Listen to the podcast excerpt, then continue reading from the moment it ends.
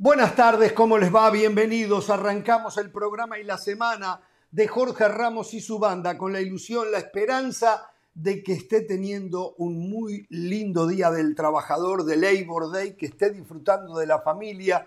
Y bueno, tal vez usted a esta hora normalmente no pueda vernos y escucharnos como consecuencia de que está en sus labores. Hoy lo está haciendo y le agradecemos muchísimo. De verdad, que tenga un muy bonito día de Labor Day. También el saludo para nuestro compañero Hernán Pereira, que hoy cumple años. Eh, ninguno de los que estamos acá hemos podido descubrir, descubrir, la edad de él. Yo calculo que anda por el octavo piso más o menos. Pero bueno, lo importante que cumple años, le hemos dado el día libre eh, para que también lo disfrute con la familia. Bueno, América agarró la punta en el apertura mexicano y por momentos con un fútbol excepcional. Por su parte, Chivas está molesto con el VAR, eh, mientras que Toluca se rezaga después de haber sido puntero por varias fechas. En Europa, eh, lo esperado, ganaron Real Madrid en España y Barcelona. Y con actitudes, planteamientos similares, eh, muy similares realmente. De esa manera van aprontando la Champions que arranca esta semana. En la Premier, el Manchester United encarrilado le ganó al líder y comienza Ten Hag a demostrar personalidad para tomar decisiones. Hablando del Manchester United, el rumor es generalizado y es que aparece el petróleo seduciendo a la familia Glazer. Si esto pasa, otro más, ¿eh? Otro más para sacar diferencias. El Chucky Lozano está lesionado y seguro que no juega Champions frente al Liverpool, mientras que el Wolverhampton le sigue trayendo competencia a Raúl Alonso Jiménez. Sí, le había traído un centro delantero la semana pasada, ahora le trae uno muy conocido que mañana tiene que pasar la revisión médica. ¿eh? ¿Habrán comenzado a perder confianza en el delantero mexicano? ¿Por qué Alejandro Sendejas le dijo que no a la selección mexicana? Es más, no le dijo que no a la selección mexicana, le dijo que no a firmar un documento de manera urgente como se lo solicitaba la Federación Mexicana. Tenemos este tema y muchos más, ¿eh? muchísimo más para acompañarlos a ustedes durante tres horas. ¿Cómo le va?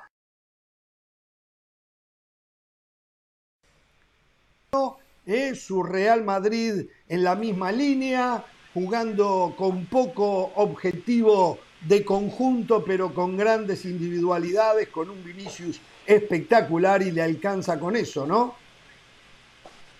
Poco objetivo de conjunto, me parece que vimos partidos distintos. El Madrid jugó muy bien este fin de semana. Oh. Es un 2 a 1 totalmente mentiroso. En el primer tiempo tuvo que haber terminado eso mínimo con dos goles de diferencia a favor del Real Madrid. La manera, la manera en la que defendió la ventaja cuando el Betis hace los cambios para atacar, no cruzaba ni la mitad de la cancha porque el Madrid se defendía con la pelota. En un ratito nos vamos a meter en el análisis, solo le adelanto Va a ser una tarde complicada para usted, Jorge Ramos, porque traigo, traigo pruebas en su contra.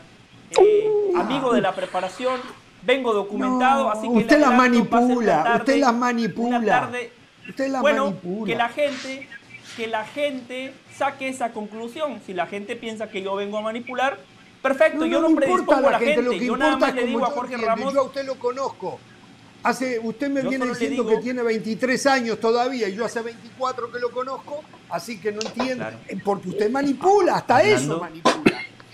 Hablando de eso, hablando de eso, yo también le mando un fuerte abrazo a Hernán Pereira y creo que sigue molesto conmigo porque yo me negué a cambiar el jueves por el lunes. Exacto. Yo tengo que ver a Cristiano Ronaldo el jueves contra la Real Sociedad. Además, no, parece no, sé si lo va a ver. el primer partido Parece que va a ser el primer partido de titular de Casemiro, dos leyendas del Madrid, jueves de UEFA Europa League, jueves, de Cristiano.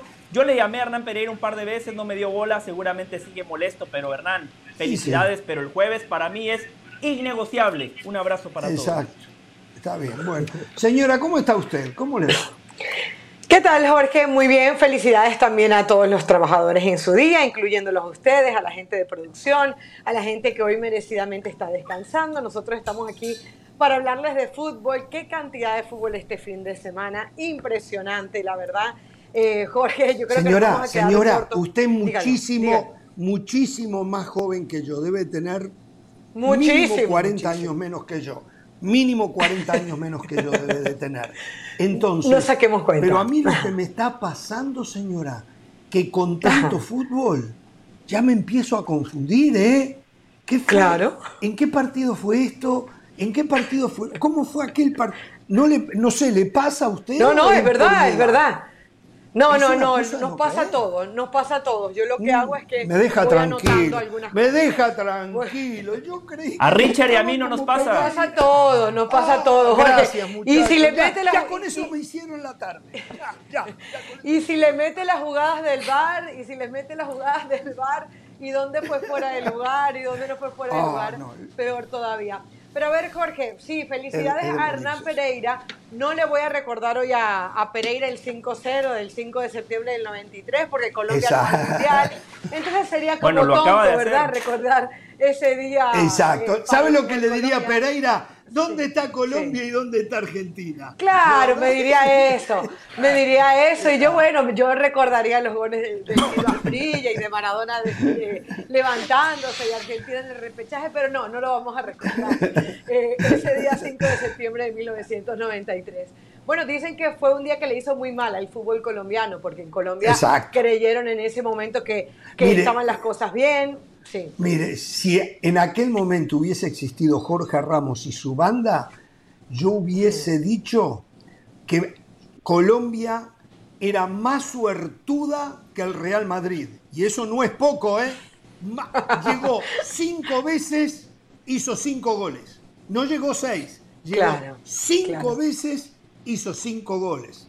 Eso hay que tener pero, una pero suerte. ese era un gran y para tener más suerte que el Real Madrid, hay que tener suerte. ¿eh? Pero, eso te habla del tipo de jugadores que había, Jorge. O sea, era innegable la calidad de los jugadores que, que había en ese momento en la selección Colombia el momento que vivía el equipo, porque recuerdo que la cantidad de partidos invictos que estuvo, o sea, este, ese era un equipo que ilusionaba mucho, ilusionaba tanto que se volvieron locos en Colombia y bueno. Mira todo, lo que está hablando del 5 a 0, mire todo. Pereira ya lo hubiese interrumpido, ya no hubiese dejado que siguiera. yo, yo, yo tengo un gran Con calidad igual usted la metió, con calidad igual usted filtró ahí el 5 Bueno, a 0. hay que hacerlo. Mire que el productor ejecutivo la va a sacar del aire, ¿eh? En cualquier sí, ya momento sé. se va todo oscuro, ¿eh? Su estudio. Ya sé, ya sé, ya sé, ya sé. Pero bueno, Jorge, mire, en Copa Libertadores se aumenta un millón de dólares más para el ganador de la final de la Copa Libertadores y también para el ganador de la Copa Suramericana.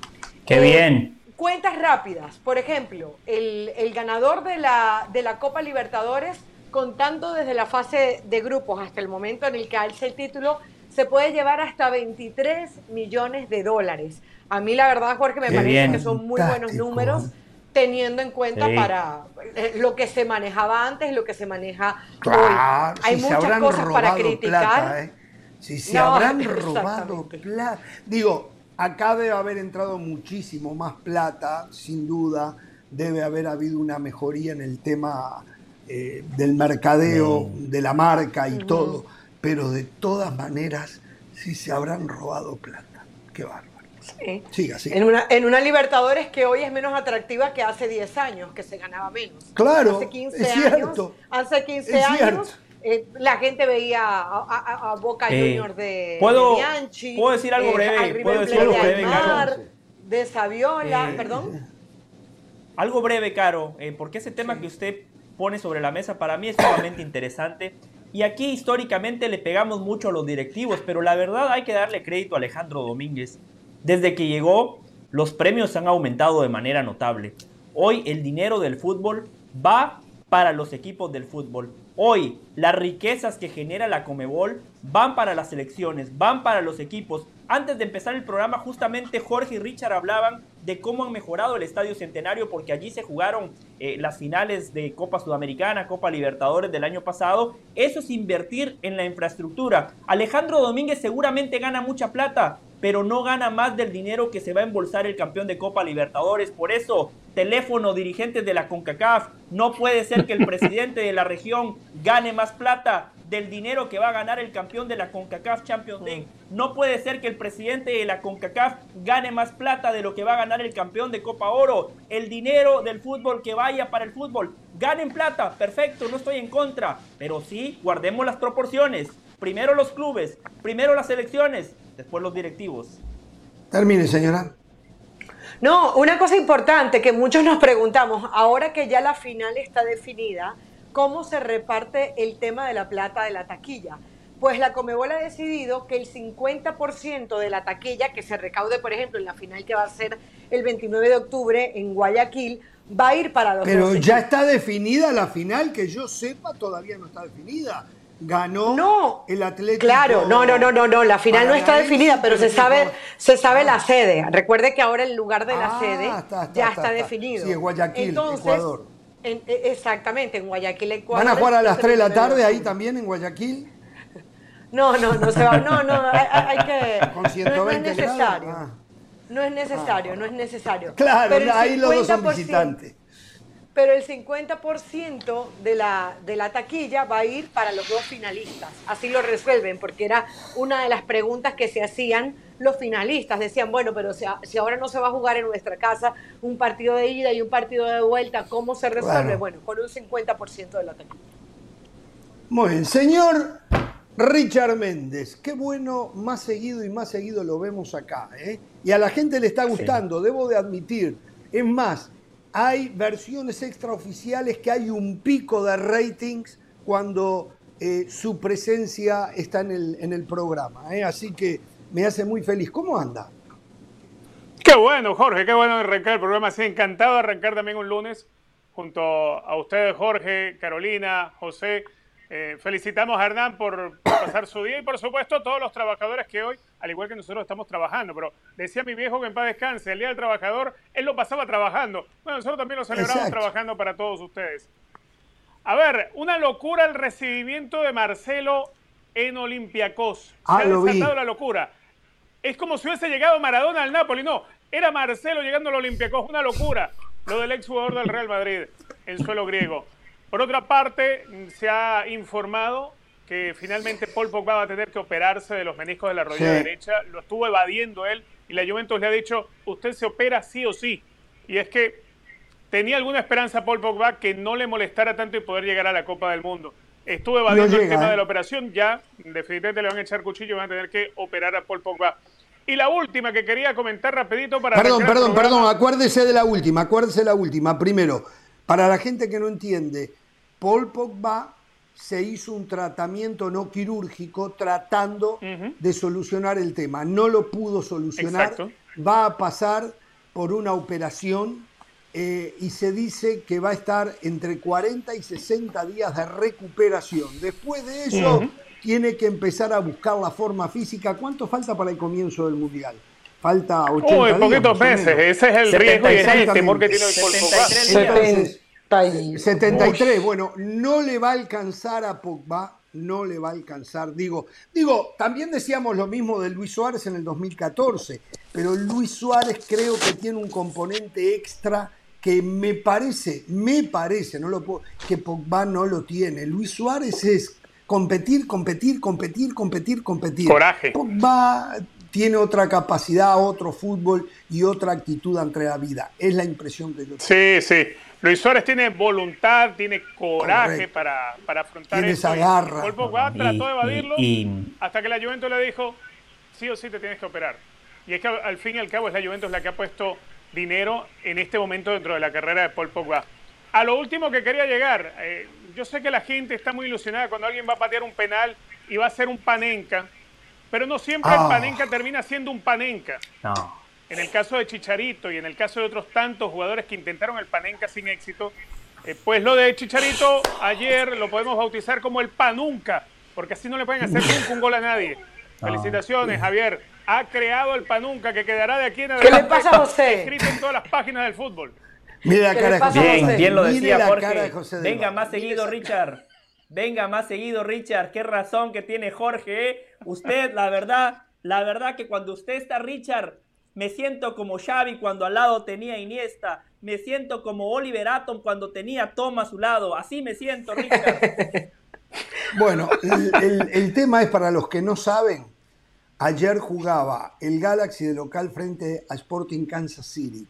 Ganaba el Galaxy 1 a 0 con gol del Chicharito Hernández. Oh, Le empata Kansas City. ¿Qué es eso? Eh, el Panunca. Eh, Jorge, ¿qué es eso? Jorge, escríbalo, por favor, usted. Jorge, descríbalo usted, por favor. Perdón, perdón. Viene un penal para el Galaxy. Gol de Chicharito de penal, no este que usted acaba de ver. 2 a 1, empata Kansas City. Y hay un tercer penal para el Galaxy. Y Chicharito hace esto. Había hecho dos goles. Hizo esto. Dilapidó la posibilidad de llevarse los tres puntos para un equipo que está en zona de no clasificación todavía a los playoffs a la postemporada. Eh, eh, hubiese sido muy diferente la situación para el equipo angelino y bueno, había mucha molestia del cuerpo técnico. Me dicen que hasta algunos compañeros con esa situación. Por cierto, debutó eh, Martín Cáceres, jugó 7, 8 minutos nomás, este, pero ya el uruguayo debutó. Eh, en fin, esto puede traer cola al término de la temporada si el Galaxy queda a las puertas de la clasificación. Eh, vamos a ver en qué termina todo esto. Se está octavo, Jorge. Se agrandó. ¿Eh? Jorge, está octavo, quedó a tres puntos del Timbers. Claro, todavía falta. Lo que pasa es que tiene menos partidos el Galaxy. ¿eh? Tienen dos partidos menos, que Timbers, ah, Galaxy. dos, partidos menos. Correcto. Son seis puntos, que de esos seis puntos, si recogen cuatro de los seis, ya estarían superando a Timbers. Pero, pero, si Galaxy queda a las puertas, esto que pasó anoche no lo van a olvidar. ¿eh? No lo... Quiero decir algo antes de entrar en todos los detalles. Señores, cuando aparece el VAR en el Mundial del 2018, me, me encolumné directamente, el VAR va a terminar con las injusticias en el fútbol, el VAR, ¿cómo van a ser los equipos siempre beneficiados, decía yo, eh, para seguir recibiendo los beneficios? Porque aquello del Mundial fue casi la perfección y cumplía con las indicaciones que nos habían dado. Iban a intervenir únicamente cuando el error era garrafal hicieron un trabajo excepcional. Hoy tengo que decir que es hora, vamos a esperar al Mundial, está bien, pero si no, hay que desaparecer el bar. Hay que desaparecer. Estoy cantando, no importa, ustedes elijan el campeonato que quieran. No hay un solo torneo, uno solo, donde tienen bar que no haya inconformismo. Uno solo, ¿eh? Uno solo. Es impresionante las cosas que se están viendo. Y algunas gravísimas. Tenemos un video de lo que pasó en la Premier League y hubo otro partido que dice, en la misma Premier League, que yo he destacado acá, que es lo mejor en cuanto al VAR. Eh, están muy molestos en la Premier con el arbitraje, muy molestos, y creo que los están llamando. Pero hubo un partido de la Premier League que fue el Brighton Hove, creo, con el Leicester, creo que fue ese, eh, o no. Eh, y le pido a la producción que me ayude con esto. Estoy viendo. Sí, el gol anulado, dice usted. No. Un disparo de media distancia, un golazo, sí. El eh, exactamente. De McAllister, de McAllister, el jugador argentino. No, no, no, no, no, no, no, no, no, no. Lo que ha hecho el VAR es un crimen tan, pero tan, pero tan grande que a mí me gustaría mostrarles el gol para que ustedes vean. Pero reitero, no es que esta es la excepción, no es la excepción. Estamos viendo lo que pasa en el fútbol mexicano todos los fines de semana. Estamos viendo eh, una vez más el VAR interviniendo de manera antirreglamentaria en lo que pasó en el partido de Toluca Chivas, cuando el árbitro marca una cosa y el VAR lo llama y le dice, mira que esto, aquello y lo otro. El VAR interviniendo en algo que no había sido claro, obvio y manifiesto. Lo han violado constantemente. Habla Gallardo en Argentina, en el día que su equipo ganó, que es lo que más me gusta, y critica al VAR y las injusticias está haciendo. Señores, esto vamos a esperar al Mundial a ver si es un parte agua, si es un momento bisagra en el tema del VAR. Si no está claro, está claro que los seres humanos no están en capacidad de manejarse con esta herramienta o la herramienta no es lo buena que se suponía que iba a ser. Esa es la verdad. Entonces, eh, estoy esperando para mostrarles el gol. Ah. Estas injusticias hay que terminar. Yo insisto en esto. ¿eh? Miren, ustedes, miren, miren ustedes el gol que anula el VAR ahora. ¿eh? Mírenlo, mírenlo. Miren el gol que anula, mírenlo. Ahí está. Y creo que marcaron una posición adelantada, ¿no? O no sé qué carajo marcaron. La verdad que no sé. Eh, eh, o sea, ¿usted vio dónde puso esa pelota McAllister? Usted, o sea, no, no puede ser. No puede ser porque de nuevo el reglamento está mal. Aparte de lo que decimos el VAR y el hombre, el reglamento es incongruente. Usted no puede anular un gol de esto por un una posición adelantada en algo, en algo que absolutamente interfiere con el final de la jugada. Absolutamente. No, y que de cualquier manera el arquero no le llegaba a ese balón. Pero por Dios, eso es lo que hay que tener en cuenta cuando se marca una, inclusive una mano que esté separada del cuerpo, pero hay que decir, si no hubiese estado separada del cuerpo usando el sentido Solo una pregunta, ¿dónde es el fuera de juego ahí? ¿Al momento del tiro libre? No, lo sé. Es que la verdad, pero no sé. No lo sé. Yo, yo, miré varias veces la jugada y no encuentro el fuera de lugar, pero...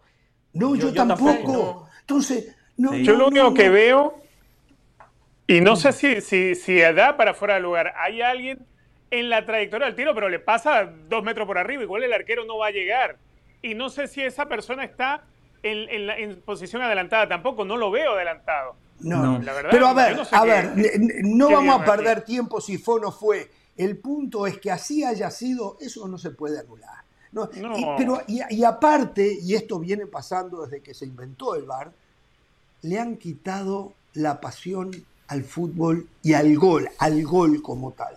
Ya uno nunca sabe cuándo es gol, uno nunca sabe si gritarlo o esperar.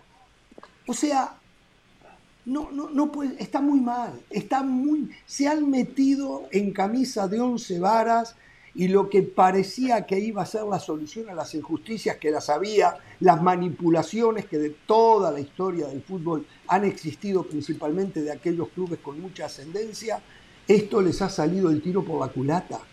Es terrible, uno ya no sabe cuándo. Yo quiero decirle no algo. hablo yo como cuando era relator, uno como hincha ya no sabe si gritar o no un gol. Uno está pendiente, está gol, gol. A ver, a ver qué dice el bar, gol.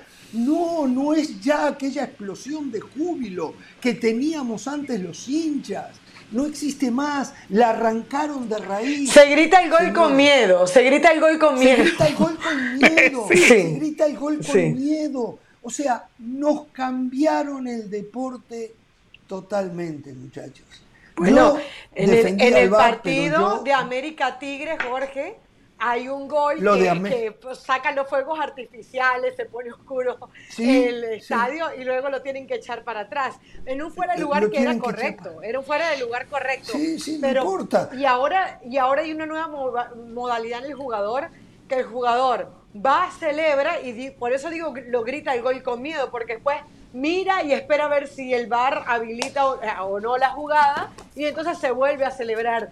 Sí, se, se ha mire, mire lo que están cobrando ahí. Asunto. ahí está. Mire, esa fue la posición. Ahí está, no están locos, está perfecto. ¿A usted le parece que puede anular ese golazo por esto. Pero esto es en el tiro libre, ¿no? Pero el, es, el que, espíritu es que el del golazo. deporte se ha perdido. Se no, no, no, no me venga con el reglamento. Sí, el tipo ese está en Ah, posición bueno, adelantada, pero no interfirió en el desarrollo de la jugada en lo absoluto. En lo absoluto interfirió. La clavó en un ángulo, No. la puso allá. Era imposible que la agarrara aunque estuviera dentro. No, no, no, no, no. Pero hago una pausa, hago una pausa, lo solo hago una pausa. Interfiere en esta jugada, en la primera, no en esa, no en la segunda. En la primera ¿En jugada.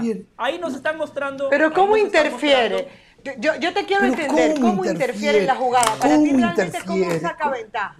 ¿Cómo saca ventaja, José? Porque Carolina, al momento del Si la pelota adelantado y La rebota. pelota va para él, hace por la pelota de manera activa, entonces el defensa. Pero él hace contacto con la rebota pelota que después se origina para la segunda Ah, no, jugada. está bien, está la bien, listo. pelota rebota en un rival, no rebota en él. Claro. Rebota en ese rival, no rebota en él. ¿Cómo vas a anular? No hay, entonces, no Hermano, hay el forma de justificar el el fuera de lugar. fútbol ha llegado a ser lo que es por esto, por el gol, por el grito, por la pasión.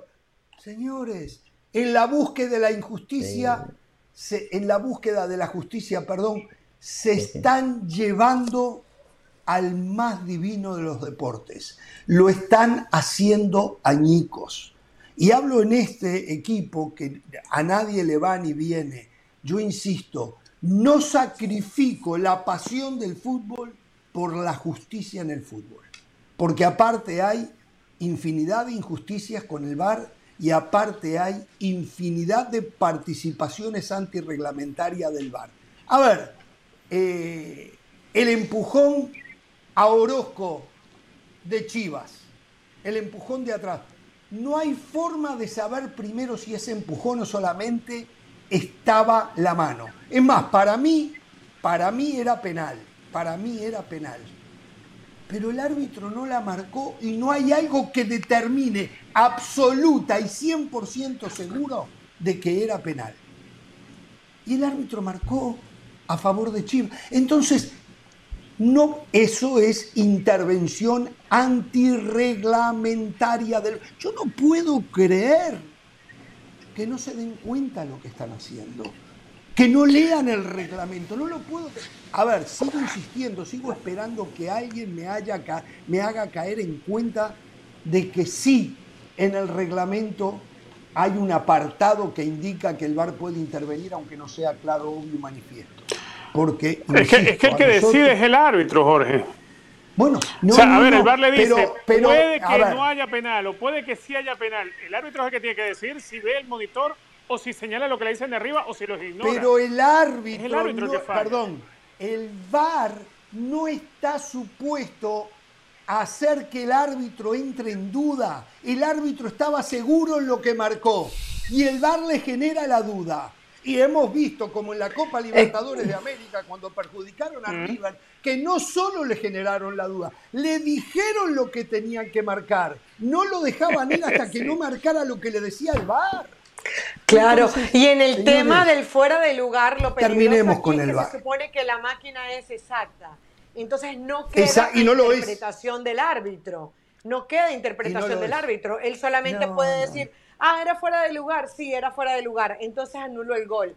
Yo lo que creo, y, y- y tenemos en la misma conversación todo el tiempo, es ¿qué tanto influye ese fuera de lugar en la jugada? Porque, a ver, ¿qué pasó con aquello del fuera de lugar activo y pasivo? Eso existía, eso no es un invento de nosotros, eso era parte del fútbol, el fuera de lugar activo y el pasivo. El pasivo era el jugador que estaba en fuera de lugar y no intervenía en la jugada. El activo ¿Qué sería este era caso? aquel- ¿Qué sería este caso? es- ¿Qué sería este caso? exactamente, exactamente. Hay, hay- hay dos cosas. Uno, lo milimétrico, que, que supuestamente en la Premier League había cambiado, no ha cambiado, porque de hecho en el partido Everton-Liverpool, eh, en, el, en el clásico de Merseyside, también le anularon un gol al Everton, también por una cosa mínima, una, una cosa que no tenía sentido. Pero aparte de eso, luego entonces en un mismo torneo hacen dos cosas. Intervino ¿Se da en cuenta? ese en un golazo hacen dos cosas. eh, eh, vino en un- intervino en ese golazo de McAllister, este fuera de lugar. Obviamente que no. ¿Cómo va a tener que ver una cosa milimétrica, milimétrica, en, el, en el gol de, de McAllister. No tiene absolutamente nada que ver. Yo no sé, yo también pienso, yo estoy de acuerdo con Gallardo, ya no hablemos ni de Jorge Ramos, ni de Carolina, ni de Richard, ni de José. Han cuando hecho un dice, circo con cuando dice Gallardo, cuando Gallardo dice eh, un circo en decadencia, tenemos que evitar convertirnos en, un circo en decadencia. Y tiene razón, porque al final esto se puede terminar convirtiendo en un circo, que es gol, que no es gol, no, que ya es un circo, no, no, ya es, ya es un circo, ya es un circo. Nunca, nunca creyeron ellos que iba a llegar a donde llegó el VAR eh, interviniendo tanto y tanto en el desarrollo del juego. Nunca lo pensaron. Ellos, ellos se imaginaron otra cosa. Se vendieron a la tecnología, los subyugó la tecnología de una manera que no entendieron, que no entendieron que se estaban metiendo, incrustando en la naturaleza del juego. Y eso es lo que han hecho. Han destrozado esa naturaleza con la que se empezó a jugar el fútbol en el siglo XVII o XVIII. Esa es la verdad. Lo han destrozado. Si no fuese por el Mundial que está a la vuelta de la esquina, hoy, hoy la FIFA y la International Board tendría que dar una orden internacional de parar de utilizar el VAR hasta que no se encuentre la forma correcta y sin las injerencias que hoy tiene para el desarrollo de este deporte. Lo entiendo, hoy está el Mundial ahí a la vuelta de la esquina, no sé, pero hay que terminar con esto. ¿eh? Hay una bueno, yo no veo a José conforme. Yo siento que José no, no, José no, José no le importa, porque José lo único, a ver, pero deje que diga, deje que hable. José. José está para ganar o perder. No, José está para ganar o perder. Normal, no para perder, perdón, para ganar, para ganar. Ganar, ganar, ganar, ganar, ganar es la idea de José en el mundo del fútbol. Que lo único que entonces no importa cómo, los por qué, las intervenciones, las injusticias. Él dice que esto da justicia, da justicia, lo he visto, da un montón de injusticias también. Pero José del Valle no puede venir acá a decir que el VAR no ha cambiado al deporte porque el VAR lo ha cambiado totalmente, totalmente, absoluta. Y voy a decir algo, ¿eh? Y voy a decir algo más. El partido Real Madrid-Betis, ¿eh? aquello que le buscaban penal en contra del Madrid, no fue, no fue, no fue penal. Yo no estoy de acuerdo con los que sostienen que fue penal. Me extrañó que el VAR no le dijese al árbitro que lo fuese a ver. Lo que pasa es que después eh, ustedes ya plantean temas distintos. Una cosa es si el VAR está bien o mal y otra cosa es si el VAR ha cambiado el deporte. El VAR, por supuesto que ha cambiado el deporte. Entiendo lo que decían. Bueno, esa es su opinión. Esa es su opinión. Para mí no. para mí no. Cuando yo no puedo gritar el gol, cuando tengo que esperar seis minutos para gritar el gol, yo no puedo soportar que usted no me diga que el VAR no cambió el deporte para mal. Cuando yo tengo que esperar 6, 7 minutos para ver si fue posición adelantada o no fue, o 3 minutos, 2 minutos, 1 minuto, cuando yo ya no puedo gritar el gol, me cambiaron el deporte para mal. Cuando me sacaron la pasión y la explosión por lo más divino que tiene el fútbol, que es el gol, cambió para mal. No pueden haber dos lecturas en eso, discúlpeme. ¿eh? Pero bueno, no pueden haber dos lecturas, entonces no hagamos un programa de debate si ofrecemos un punto de vista y lo presentamos como que es la verdad absoluta y a usted habla, nadie lo interrumpe, su punto queda totalmente claro y cuando uno va a opinar, usted corta el juego. Entonces queda como que sí, lo que dijo Jorge Ramos es la verdad absoluta y no es así. Usted tiene su punto de vista. ¿El VAR ha cambiado el deporte? Sí, lo ha cambiado. Usted dice que para mal. Para mí no, para mí no, porque el punto es establecer justicia deportiva, algo que usted ha abogado a lo largo de su carrera. Usted siempre se ha quejado que favorecen a los grandotes, así como usted se llama. Bueno, el VAR ha minimizado eso. Aquí los lunes venimos a señalar los errores del VAR. Si quiere, el próximo lunes, si quiere el próximo lunes, yo me comprometo, yo, pero, pero déjeme decirle algo. Si quiere el próximo lunes, yo me comprometo aquí en el primer segmento del lunes y le voy a traer todos los aciertos del VAR quiere que lo hagamos. Lo que pasa que por supuesto la noticia es cuando el VAR se equivoca. Entiendo que periodísticamente esa es la noticia. El morbo es el VAR se equivoca. Incluso criticamos al VAR hasta cuando acierta. Pero José, el partido dígame en algún, en algún este lugar donde no hay queja con el VAR. Dígame en algún país donde no haya queja, donde no hay casi una opinión generalizada que el VAR está haciendo un fiasco, José.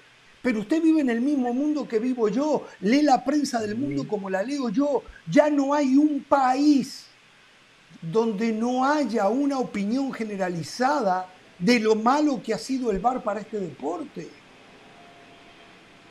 Está bien, para usted era mejor sin VAR, está bien, listo, ya está. el VAR va a ser siempre una herramienta. el, tema no es el VAR, el tema es el ser humano, el que no está preparado, el que no tiene lógica ni raciocinio para saber en qué momento y cómo bueno, pero entonces, una herramienta como el, el ser humano en el mundo está mal. Lo, eh, lo único que está bien es el VAR y aquellos que preparan a, los seres humanos. El ser humano en el mundo, en los 200 campeonatos o 150 o 100 que haya con VAR, están, el ser humano está mal. Porque no hay preparación, Jorge, del arbitraje como debe ser. porque no hay lógica para está aplicarlo hoy el VAR no se debería seguir usando. Como está Porque el VAR es como el silbato, el VAR es como el banderín, es una herramienta, no es más que pregúntele, eso. El VAR no sí, por sí mismo. Pregúntele a los aficionados de la Real Sociedad esta mañana, pregúntenles qué opinan del VAR. ¿El VAR estuvo bien el fin de semana? ¿Qué le van a decir? De eso no hablamos, ¿no? De los aciertos del VAR no hablamos, es lo que le decía. El árbitro no se da cuenta que hay no, una claro, mano de ¿sabe por qué no hablamos de los aciertos del VAR? Termina en gol. Porque para eso se gastan millones de dólares ah. para que el VAR acierte y no desacierte millones de dólares. Le está costando a cada equipo, cada intervención del VAR, por encima de 16, 20 mil dólares por partido, por equipo, por equipo. Entonces, si yo te voy a pagar esa plata, a mí dame soluciones y no me traigas nuevos problemas que el VAR lo que ha hecho es traerle nuevos problemas al fútbol. Antes podíamos culpar al árbitro y a los asistentes. Hoy ya no sabemos si al árbitro, los asistentes, el jefe del VAR, el, asistente del VAR, a la FIFA, a la Internacional. Ya no sabemos a dónde, porque ya no sabemos dónde está el problema.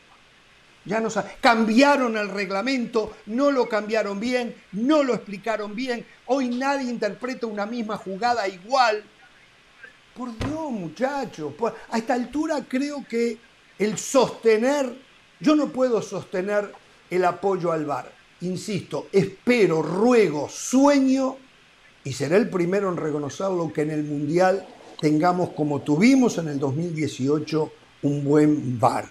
Yo estoy convencido que sí, estoy convencido que sí. El problema es que después cuando eso hace así para el mundo entero, eso se destroza. Y te destroza partidos, te cambia campeonatos, no sé. Bueno, y si eso se da en el Mundial, es la muestra de que lo que se necesita es más capacitación. Porque se supone que al Mundial van los mejores árbitros. Y se supone que en el Mundial está... El, bueno, de hecho no, no van a haber árbitros mexicanos. Fíjense eso. En el próximo mundial. ¿Cómo no? César Arturo Ramos. ¿Cómo no? Como, César no, Arturo Ramos. me parece que sí. pero César Arturo Ramos. No como principal. A ver, corrígeme tú si es así, pero yo entiendo que como árbitro principal no iba a estar César Arturo Ramos. Si eso ah, cambió, yo creía que sí, ¿eh? yo creía que sí. Pero, bueno, Caro, bueno, me, Caro, lo que pasa que rotan. Cuando A veces el, árbitro principal es árbitro principal en un partido, después le toca de cuarto árbitro, pero César No, no, no, no, vamos, no lo, lo vamos a buscar, lo vamos a buscar, les digo por qué porque cuando salió la primera lista, cuando salió la primera lista, la noticia era que no había árbitros principales mexicanos. Lo recuerdo perfectamente. Si se renovó esa lista, si se buscó, etcétera. Lo César Arturo Ramos. si está César Arturo Ramos está muy bien, como estuvo en el Mundial pasado. Pero lo que voy, Jorge, es que era eh, mi comentario principal es, lo que queda demostrado es que cuando hay capacitación, cuando está el jefe con el ojo puesto, cuando se llevan los mejores, cuando se están jugando cosas realmente importantes para el mundo, entonces ahí el, el, el, arbitraje y el videobar sí termina funcionando. Hay que ver qué pasa en este Mundial de Fútbol, pero es que hay un tema hay un tema de interpretación básica, hay un tema Tremendo. de sentido común, hay un tema, o sea, hay cosas, y, yo estoy de acuerdo con José muchas de las cosas. Ha sido muy intervencionista el VAR, muy intervencionista en el Jorge, si el día de mañana Uruguay se tardan seis minutos y el, y el y el arbitraje termina decantándose a favor de Uruguay y Uruguay pasa a las semifinales de la próxima Copa del Mundo. ah, como hincha, lo, como hincha bárbaro, pero yo tengo que opinar acá no como hincha de Uruguay, tengo que opinar como hincha del fútbol. Y esto es lo que yo quiero preguntarle a ustedes, muchachos. Olvidémonos si hace justicia, si hace injusticia, si interviene antirreglamentariamente, algo que yo sostengo y por ahora en esta mesa ni en ninguna otra mesa de discusión me han demostrado que yo estoy equivocado. Se lo hemos dicho, pero usted no quiere escuchar. Anti, antirreglamentariamente eh, cuando no es obvio, claro y manifiesto. No está demostrado y me han traído el reglamento que lo indique. Está aceptado. Se lo hemos dicho, no quiere el ser escuchar. Humano, eh, eh, tiene la tendencia a aceptar lo que dice el de más arriba, sin rebelarse, sin cuestionar, sin indicar, sin discutir. Mejor aceptamos y le buscamos la forma para decir que está correctamente bien, pero cuando yo miro el reglamento, no hay nada que los respalde a ellos para intervenir como intervienen. Absolutamente nada.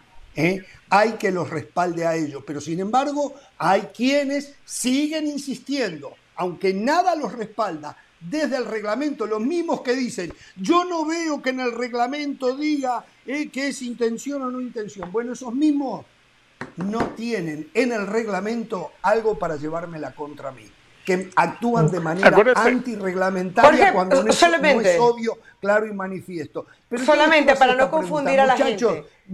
No es suficiente, no es suficiente el hecho de que hoy se grita un gol con miedo o directamente no se grita para esperar en el tiempo que se quieran llevar si fue o no fue gol. No es suficiente eso para decir, señores, le estamos arrancando el corazón al fútbol. Esto no puede ser, hay que pararlo. Hay algo. Yo creo, por ejemplo, en el Mundial, yo creo que el VAR no va a equivocarse en el Mundial. Yo creo, creo que no va a equivocarse, porque el VAR es una bandera muy, muy fuerte que trata de insistir FIFA en sostenerlo. Y la Copa del Mundo es el lugar donde queda más exhibido. Claro. En Rusia no se equivocó el VAR, no se va a equivocar ahora tampoco en Qatar. Se hará todo lo posible. Se podrá equivocar el árbitro en cualquier otra decisión, pero no las que vayan al VAR. Ahí no se van a equivocar, acuérdense de mí, porque el VAR hay que protegerlo y cuidarlo. Es una de las banderas de Infantino, es una de las banderas de FIFA. Y hay que proteger esa herramienta más allá de que en campeonatos locales, en torneos internacionales que no sean la Copa del Mundo, podrá haber desastres. Pero en la Copa del Mundo, acuérdense de mí, no va a fallar el bar. Pero yo estoy hablando si es suficiente, en general, porque si es suficiente, si es suficiente como para hacer una revisión, porque antes la intervención del VAR era un acto milagroso, básicamente. Es decir, el gol se gritaba. Y si por algún milagro y casualidad pasaba algo, el VAR intervenía y entonces ahí todo el mundo, wow, llegó el milagro, llegó el bar. No, ahora el bar se ha convertido en la regla, no en la excepción. Y ahí está lo Correcto. O sea, el, el bar, el bar ahora es parte del juego cada cinco minutos, cuatro minutos, diez minutos. Entonces empieza, hay un, hay un elemento con el que no cuentas, que nadie está viendo y que va en paralelo al fútbol, y, pero, pero al final nadie ve y nadie entiende. Entonces yo sí creo que hay, hay, que revisar algo, o sea, evidentemente algo que está pasando. Y para no confundir a la gente, sí, César Ramos repite como árbitro central, Karen Díaz, Miguel Hernández y Alberto Morín van a ser asistentes y Fernando Guerrero será el bar. Hay un solo representante de México como, árbitro central en la próxima ah. Copa del Mundo. Le faltó decir, como dijo José del Valle, como dijo, José, del Valle, le faltó decir, como dijo se lo dije, César Arturo Ramos. Sí, sí, sí, tenía José, para usted no es suficiente el hecho de que hoy ya eh, casi no se puede gritar un gol y si se grita, se grita con miedo para parar el bar, que entiendo que no lo pueden parar porque está el Mundial, eso yo lo entiendo. ¿eh? Es más, no se puede parar el bar eh, en el medio de un torneo, que se jugó ya la mitad con bar, pero si de esto seguir así, no debe el International Board y la FIFA decir, muchachos, nos estamos metiendo con lo más sagrado que tiene el fútbol, que es el gol. ¿Tenemos que parar esto? Eh, Vamos uniendo al gremio de los relatores. para mí no. A decir que nos están entorpeciendo el derecho, entorpeciendo el derecho al trabajo. Bueno, eso también. Vamos uniendo al gremio de los relatores. está bien, pero yo voy con el hincha, el hincha, el hincha, el hincha, el hincha, que es el sostén del fútbol. Yo soy o era relator y volveré a hacerlo en algún momento, pero eh, eh, el hincha sostiene al fútbol. Le estamos diciendo al hincha que ese amor y esa explosión de júbilo que lo acompañó durante toda su vida hoy tiene que tener algunas condicionantes, que no puede explotar en el grito de gol hasta que los señores del bar no le digan que sí que fue gol. Digo, ¿no es suficiente del Valle? Le pregunto. No, para mí no. Si ve un gol, que explote, que no se aguante el júbilo. Después, si la tecnología le dice, ¿sabes que el gol que gritaste eh, no es válido? Y le demuestran por qué, el hincha tiene que callarse. Yo creo que hoy el hincha se quedaría más tranquilo de no validar un gol como el de Maradona con la mano. Es que ¿cómo vamos a validar un gol con la mano? O sea, preferimos eso, preferimos las injusticias, preferimos las injusticias por priorizar el júbilo del hincha. Yo no. Y Usted toma un caso excepcional. ¿Cuántos goles con la mano como el de Maradona hubo? Bueno, pero hubo momentos que el VAR pudo anular. Aquel gol que le hace Corea del que, le anulan España contra Corea del Sur. Eh, el partido de Corea del Sur e Italia en la Copa del Mundo. Subo, yo lo sé. hay, hay mucho pero está bien. en la Copa del Mundo, ahí es donde el que le hacen a, los alemanes. Ahí es cuando tiene que entrar el VAR. No por una cosa mínima. Me encanta. Me encanta que traigan esa jugada, porque ahí es donde debe entrar el VAR. En esas jugadas que fueron obvias, claras y manifiestas y que no se marcaron. En esas. Pero lo que pasa es que uno les dio la mano y se han tomado el brazo. Y ahora entran en todo. Perdón, Caro. ¿No? E, e, eso, a ver, nadie está, en nadie está a favor de las injusticias en el fútbol.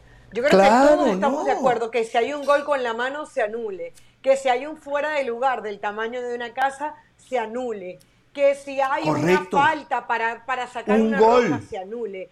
Lo que no estamos de acuerdo es que un metro adentro que pasar la pelota, una rayita y creer que esa rayita es cierta y ver una cosa tan mínima que no hace la diferencia y que anulen un gol a un equipo débil o a, una, un, equipo, o a un equipo que viene atacando. o a un golazo, básicamente. O sea, yo creo que eso se solucionaría, no es tan difícil. Eh, eh, lo obvio, claro y manifiesto es que al final uno lo que pide es que el VAR sea como un ojo visor para evitar una gran injusticia en un partido de fútbol, no para que se esté metiendo en todas las jugadas. Es eso básicamente. Ellos se martillaron un dedo solo cuando salieron con el obvio claro y manifiesto y no lo supieron mantener. Hoy interviene, es un, una herramienta tercerizada que interviene en el desarrollo del más hermoso de los deportes. Absolutamente interviene cuando es obvio, claro y manifiesto e interviene cuando no es obvio, claro y manifiesto. Le pasó a Chivas este fin de semana, ayer. ¿Eh? Entonces, después podemos discutir si el VAR tuvo razón o no, pero si no fue obvio, claro y manifiesto, no debe de intervenir. Si no es obvio, claro y manifiesto, no debe de intervenir al punto que lo más horrible que han hecho, y lo fui el primero en señalarlo, fue en las posiciones adelantadas, que es lo que movió a ellos a buscar soluciones tecnológicas que se supone que en el Mundial nos la van a dar. Y vamos a tener que creerles que es exacta porque no vamos a tener forma de saber o no que el sistema es exacto. Porque como han marcado las posiciones adelantadas ínfimas, con esta herramienta actual en busca de la justicia han hecho montones y montones de injusticia, porque ellos no están seguros que lo que están diciendo es lo correcto. Jorge, pero va a ser el mismo problema. Para usted. Porque suponga, pero Jorge va a ser el mismo problema. No, no, no, no, no, no, no, no, no, no.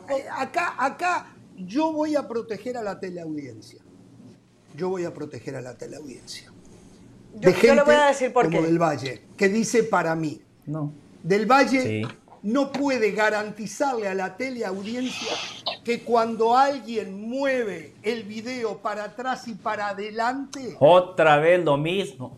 cuarto, cuarto, medio cuadro, cuarto cuadro, medio cuadro, está dando exactitud. Eso ¿Puedo decir no- algo si nada no más? dice que, Sin que me es interrumpa. garantido, no dice la verdad. Si dice que es garantizado, no dice la verdad. Y es más, al punto que Infantino, no, perdón, Infantino lo dijo y lo dijo eh, Colina, el italiano, Ah. que van a buscar justeza y exactitud en la posición adelantada. ¿Sabe por qué están buscando justeza y exactitud? Porque no tienen justeza y exactitud. Lo Perdón, que tienen ¿puedo- es puedo decir algo? inexactitud. Sí. ¿Puedo, ¿Puedo decir algo sin que me interrumpa? ¿Puedo decir algo sin que me interrumpa? Bueno, yo no sé, yo no sé si va a ser sin interrumpir. Voy a tratar, pero no lo puedo garantizar. ¿eh? Ah, bueno. Listo, voy a tratar yo también entonces. Eh, Jorge Ramos hace unos días nos explicó lo de la rayita verde. Jorge Ramos en ese sentido fue el primero que nos hizo recordar a todos que ahora la Liga Premier de Inglaterra está implementando una nueva tecnología. 99.99% La vio usted, ¿no? la tecnología. Claro, usted no la, La vio mostró. usted, ¿no? Usted no la mostró. Entonces, No, no, no, no, yo no hablé de producción de 99.99. Pero déjelo Lo tengo que terminar. interrumpir porque usted no está diciendo lo correcto. Yo lo que digo es que el VAR acepta que no puede decidir, entonces tira una línea verde y se quedan con la decisión del árbitro. En estos momentos hay molestia en Sí. Inglaterra, en la Federación Inglesa, porque hubo dos partidos que contravinieron esa decisión. Hoy me estuve enterando de todo eso. O sea, aclaremos, nunca dije 99.99. ¿eh? Perfecto, aclarado el tema entonces. Aquí no hay línea verde, aquí nos muestran la línea roja y la línea azul. De acuerdo a la tecnología aceptada y establecida a día de hoy, nos muestra que al momento del toque hay una posición de fuera de juego. El fuera de juego es taxativo y el fútbol, como la vida, es cronológica. El gol está bien anulado porque antes del disparo el VAR No es lo que estamos están discutiendo. analizando esta jugada. No están analizando el disparo de McAllister que la clava en un ángulo. La tecnología, el VAR, el reglamento y las reglas del juego claramente nos dicen que al momento del toque había una posición ilícita. Por favor, muchachos, las cosas son muy sencillas. Lo que pasa es que terminamos engañando a la gente, terminamos confundiendo a la gente.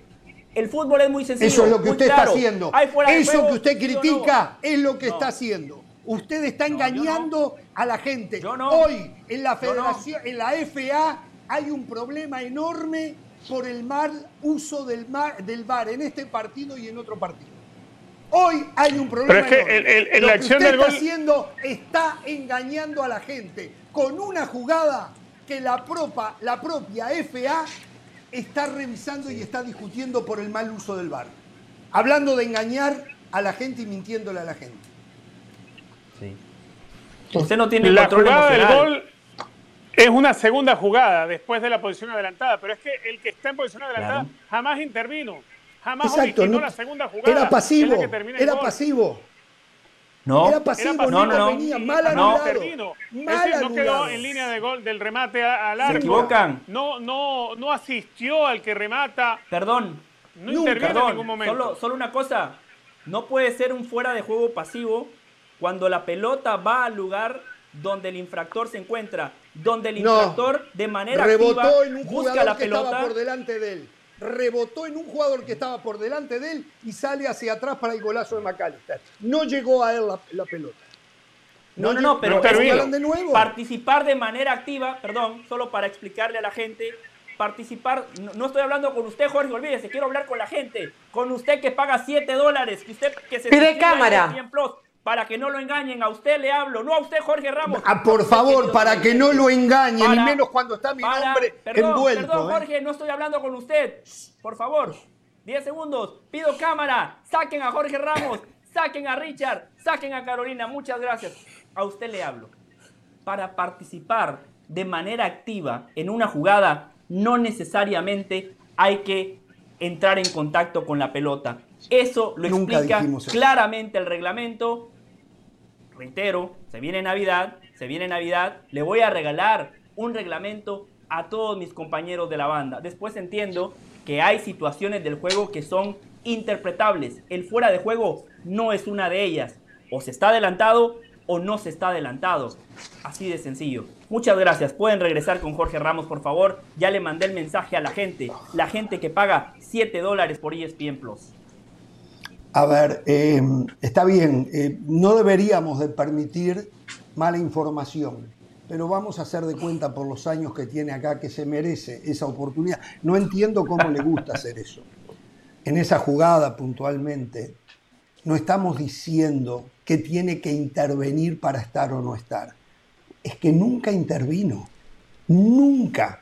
Por eso es totalmente pasiva y no se cobra la jugada como posición adelantada.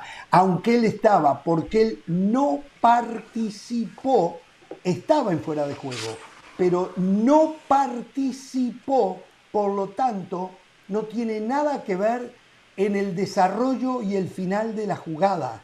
Se equivocó el árbitro, lo sabe la FA. Es más, en una posición adelantada que la FA no quiere que intervenga el VAR. Por eso, a ver, la línea verde no la inventamos aquí en Jorge Ramos y su banda, ¿eh? Claro. La inventó el VAR con el señor Howard Webb en Inglaterra para no ser intervencionista. Porque no tienen estamos otro acierto financieras. del VAR. Esta jugada sí hay fuera de lugar. Aquí ¿Cómo, estamos cómo, viendo perdón? otro acierto del VAR. No. Este sí, sí. Aquí, a ver, No, en el momento, No, aquí de- ya está adelantado y, y regresa tarde de la posición adelantada al que termina marcando el gol. acá no hubo Aquí está en esta habilitado, no hubo acá ya no. En esta no hubo VAR. Aquí él está habilitado. Sí, Pero él va-. Ah, claro, ¿se dan cuenta? diciendo Cierto. Él adelantado, adelantado y cuando va a buscar la pelota, Espere, viene espere, tarde de la vamos a posición hacer una rebaja a alguno que paga para escuchar a Del Valle, ¿eh? porque estaba diciendo recién está adelantado, lo cual No, no, no, no. en el momento que salía el pase. Sí, sí. Pero bueno. Claro, yo no, había visto la repetición y aquí hay algo, Ah, algo distinto. Les voy a explicar, miren. ah. Espérese, mire, mire, Bueno. mire, mire, mire, mire. Perdón, mire, ahí el VAR ya ni siquiera puede, ya ni siquiera puede intervenir. Les voy a explicar por qué. Porque fíjense, Por- cuando, antes de que se produzca el disparo, el árbitro, el árbitro ya pitó que hay un fuera de juego, un fuera de juego inexistente. Aquí se equivoca el juez de línea. El juez de línea levanta la banderola sin estar completamente seguro. Pero ¿por qué el VAR no puede intervenir? Perdón, ¿usted está viendo ahí que levantó la banderola? No, no, ¿Usted no, vio no, ahí? no, pero- ahí el árbitro, ¿Dónde usted ahí- vio ahí el árbitro ya pitó. Ahí el árbitro ya pitó, ya no hay Ah, gol. sí, ahí ya pitó, no hay gol, ahí ya por eso pitó. el VAR ya no pudo retrotraerse, por eso el VAR ya no le pudo decir, fíjate que hubo un error del juez de línea, porque el árbitro al momento de decir hay fuera de juego ya lo demando cuenta. Ahí el árbitro ya ¿Sabe una levantó la mano, por cierto, error del juez de línea. Ahí está el culpable. Es cierto, es cierto, es cierto. Pero yo prefiero ese error y no el intervencionismo del, del VAR. Yo prefiero ese error y si se lo hace a Danubio, me agarro terrible calentura con ese tipo. Pero prefiero Ah, pero eso a que el VAR y la después Usted viene aquí y tecnología. habla de robos. Después usted viene el lunes y dice hubo y, robos. y lo diré, Claro, no y lo tecnología, diré, y lo diré, y lo seguiré diciendo. Yo lo que pido es que no hayan robo con VAR. Prefiero que hayan robos, que no, prefiero que no hayan robos. Pero si va a haber robos, que el robo provenga del cuerpo arbitral que está en la cancha y no del vivo que Pero está siempre arriba hay. y que maneja eh, y me pone y me saca a un hombre de fuera del lugar por una uña porque lo puede perfectamente hacer. Es una mentira, como se dijo hace un ratito acá, que la tecnología actual puede dar exactitud. No puede dar exactitud. Terminemos con la mentira. La tecnología actual no da exactitud en una posición adelantada. No es verdad, es mentira. Y lo más grave es que se miente sabiendo que se miente. Jorge, pero hay una cosita. Cuando el en el Mundial estén los 18 puntos que van a decir si usted está en fuera de lugar o no, Eh, que también sí. van a hablar de, también se va a considerar fuera de lugar una uña. Y vamos a tener Claro. exactamente la misma Sí, discusión. pero por lo menos, como es taxativa, como dice el hombre que recién estaba diciendo No. inexactitudes, como es taxativa y como suponemos que vamos, a ver, le doy el beneficio de la duda a la herramienta, bueno, está bien, ya está. Es taxativa, está donde No, está. no, pero, ahora entonces sí, ahí deberían hacer lo que 100%, ahí ¿eh? deberían hacer lo que propone Arsen Wegener, que es que se determine como fuera de lugar cuando parte del cuerpo del que del infractor no está en línea con un rival. Porque, a ver, también hay que ver los momentos en los que se crearon las reglas. Cuando se crea la regla del fuera de lugar, no estaba esta tecnología tan pequeñita.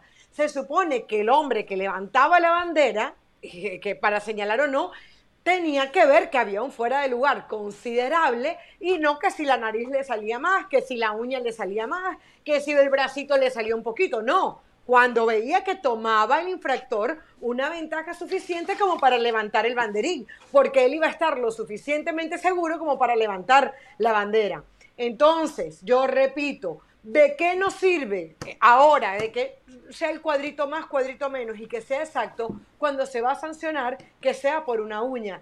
Con la uña no está sacando ventaja el, el infractor no sé, a ver, es parte de la jugada. Él está intentando no quedar en fuera de lugar y casualidad no se le puede quedar una pierna un poquitico de un lado o no. Entonces, a mí, a mí lo que me parece es que la regla, la bendita regla, ojalá que hacen Beckner y, y Infantino tengan la suficientemente valentía como para hacer ese pequeño cambio, porque si no vamos a seguir en la misma. Ah, bueno, la, tecnología que ahora apunta que te, tiene 18 puntos me dice que estaba fuera de lugar una uña, no tiene ningún sentido, porque el espíritu deportivo se quiebra. El espíritu deportivo te dice que le deberías dar, que le deberías dar prioridad al gol y no a la uña del Siempre era prioridad al gol, siempre.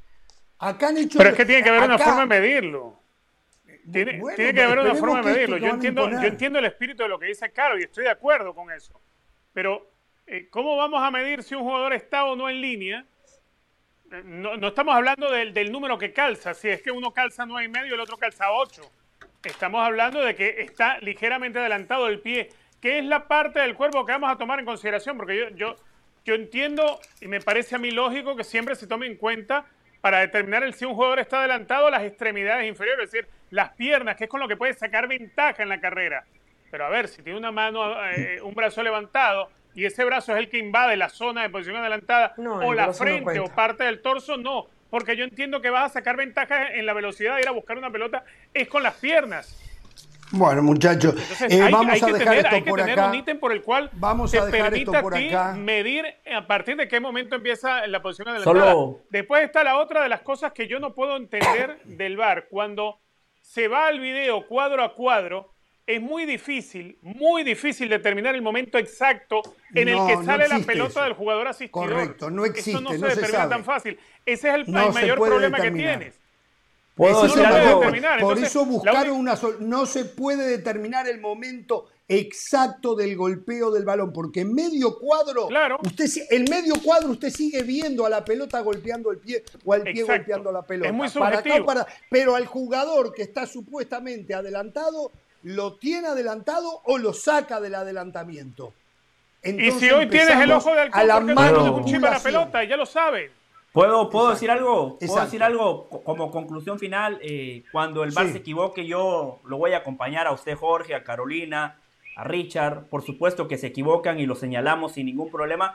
Solo les pido por favor que cortemos con esta racha que traemos aquí en la banda de venir a señalar y a criticar los aciertos del árbitro. Arrancamos la semana pasada alegando que a Puebla lo robaron, de que el gol estuvo mal anulado, donde claramente el reglamento avala al VAR y avala al árbitro. Ah, ahí sí el, reglamento. ¿Por qué no recurre al reglamento del obvio, claro y manifiesto? ¿Por qué no recurre al reglamento para ver lo del obvio, claro y manifiesto? Cuando a usted le conviene va al reglamento.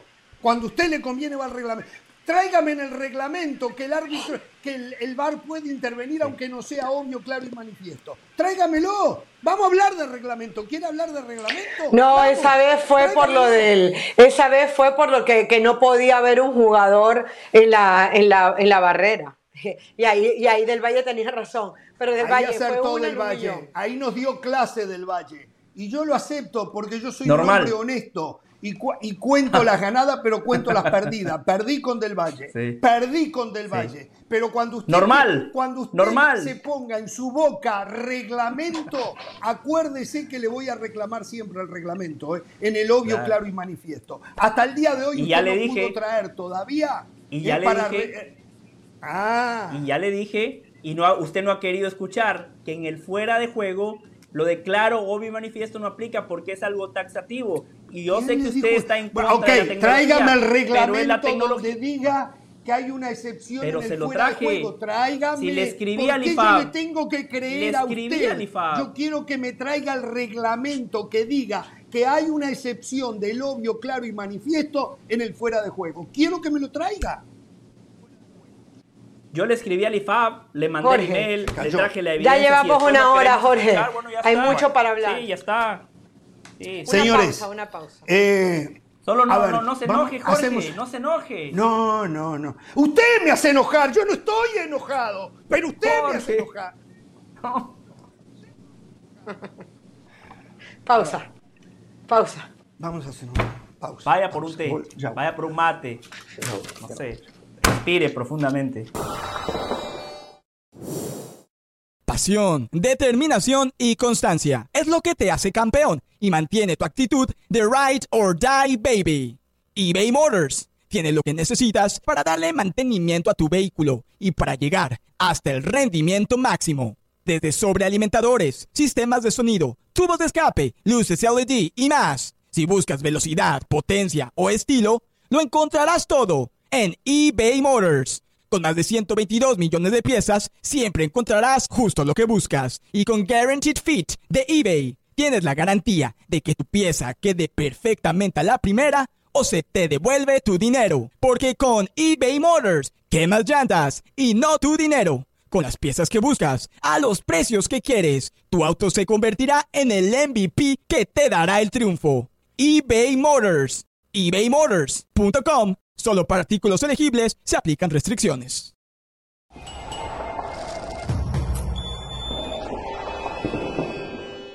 Seguimos en Jorge Ramos y su banda. Recuerden que ESPN Plus tiene todo lo mejor del mundo del deporte. Vamos ahora con otros deportes, con Sebastián Martínez Christensen que nos trae todas las novedades. Adelante, Seba.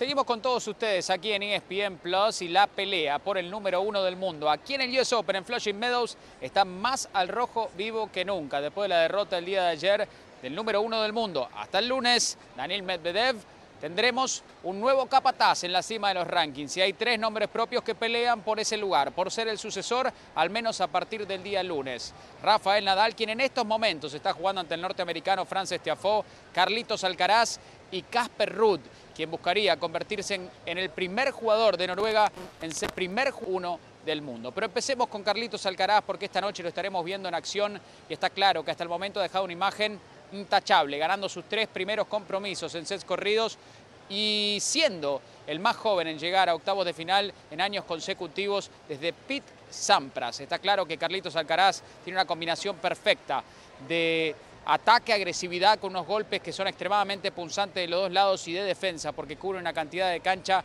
que por momentos te deja con la boca abierta. A la postre, si él termina ganando el torneo en caso de que Nadal gane el día de hoy, Alcaraz sería el número uno del mundo y si eso sucede se convertiría en el número uno del mundo más joven de la historia. Imagínense ustedes a lo que hemos llegado. Recuerdo cuando hablé con Carlitos en Indian Wells y él me decía, mi meta es ganar un ATP 500, mi meta es meterme entre los primeros 15. Bueno, cómo han cambiado las metas, ¿eh? porque ya ha irrumpido en la escena parece que el cielo es el límite para él. Pero no solo Carlitos Alcaraz estará viendo las caras ante Marín Cilic, que fuera del Big Four es el único que ha llegado a semifinales en al menos todos los Grand Slams, en cada uno de ellos, y creo que su carrera ha sido subestimada. Cierto, Alcaraz lo venció el mes pasado en Cincinnati, lo tiene 2 a 1 en el historial, pero será un reto importante para el oriundo de Murcia. Como aperitivo a ese partido, hoy por la noche en el Arthur Ashe veremos dos de las más duras pegadoras del circuito de la WTA, Daniel Collins, quien el otro día conectó 50 winners en dos sets.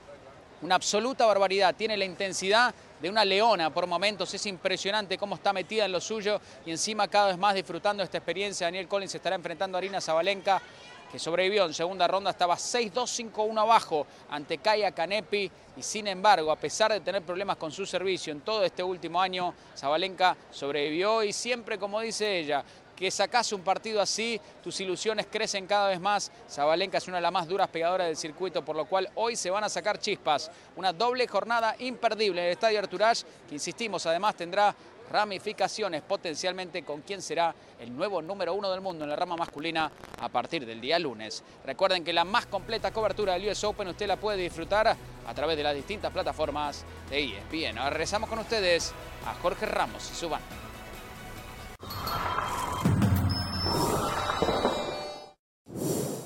Para celebrar los precios sorprendentemente bajos de State Farm, te invitamos a disfrutar un nuevo episodio de Jorge Ramos y su banda. Disfrútalo y luego comienza a ahorrar con el seguro de auto de State Farm. Contacta hoy mismo a un agente llamando al 1-800 State Farm. Como un buen vecino, State Farm está ahí. Desde el momento que nací prácticamente, a los tres años yo ya andaba enloquecido y ahora unos señores eh, en, sentados cómodamente en alguna oficina eh, me lo están destrozando. Vayamos en mi caso, En mi caso, en mi caso, en mi caso es promover la justicia deportiva porque el fútbol como la vida cambia, la vida, el fútbol exige una evolución y uno tiene que ir de la mano con esa evolución. Perdón, Jorge. Listo. Involución. No, ya va, pero entonces si van a hablar todos, ya va. Yo quiero decir algo. Dentro de la evolución está el corregir, el criticar, el ver que está bien y ver que está mal. Entonces, no demos por sentado que todo está bien. Sí, vamos a evolucionar, pero vamos a evolucionar criticando, viendo qué sirve, qué no nos sirve, porque si a todo le decimos yes sir, entonces van a poner lo que quieran y no es De acuerdo. Por eso los gobiernos, los países tienen los gobiernos que tienen. Cada uno se merece su gobierno. Yo no me merezco, yo no me merezco tener un international board en cuanto al reglamento, una FIFA en cuanto a la intervención del VAR como la que tengo. Yo merezco otra cosa. No merezco que me mienta la. Bueno, aparte saben que me estaban mintiendo ¿eh? la FIFA con las posiciones adelantadas por una uña. Toda una mentira y una manipulación de una herramienta que no tiene la exactitud. Y lo saben y por eso lo están cambiando. Porque hubo un tal Jorge Ramos y muchos más como Jorge Ramos que sí tienen eh, la, capacidad y tienen la valentía de venir y decir lo que es. Y no casarse y aceptar. Yes, sir. No, yo no soy un yes, sir. Yo no soy un sí, señor. No lo soy. Bueno, señores, eh, vimos mucho fútbol este fin de semana. Clarito, ¿cuál fue el mejor fútbol que usted vio? Del Valle, Señora de las Alas, Richard Méndez. Yo, el primer, y vi eh, eh, Premier League, la Liga, Liga Mexicana, Liga Uruguaya. El mejor fútbol mm, que vi, primer tiempo, América Tigres. Fue impresionante. No tuve tiempo para ver la Liga de Granjeros que me dicen que Messi la sigue descosiendo. ¿eh? No tuve tiempo para verla. Claro, una Liga de Granjeros. Es una Liga de Granjeros. wow. Bueno, eh, eh, por cierto, el primer tiempo, América Tigres, lo mejor del fútbol del fin de semana de lo que yo vi. ¿eh? De lo que yo vi. Wow. Qué interesante, qué interesante para que la gente se dé cuenta que eh, Jorge Ramos y yo de vez en cuando vemos el fútbol de manera similar. Yo hasta lo puse en mi cuenta de Twitter y mucha gente ja, descalifica y critica, claro, como ellos no ven, como ellos nada más ven resúmenes en Sport Center, como ellos nada más ven resúmenes en YouTube, no saben apreciar la riqueza de este hermoso deporte. Yo no vi tanto como usted porque no vi la Liga de Uruguay. Sí, vi a lo que se está perdiendo. lo, que después los europeos van y van a pagar fortunas por ellos. Yo ya los conozco ahora. Vi, Usted espera que vi la victoria.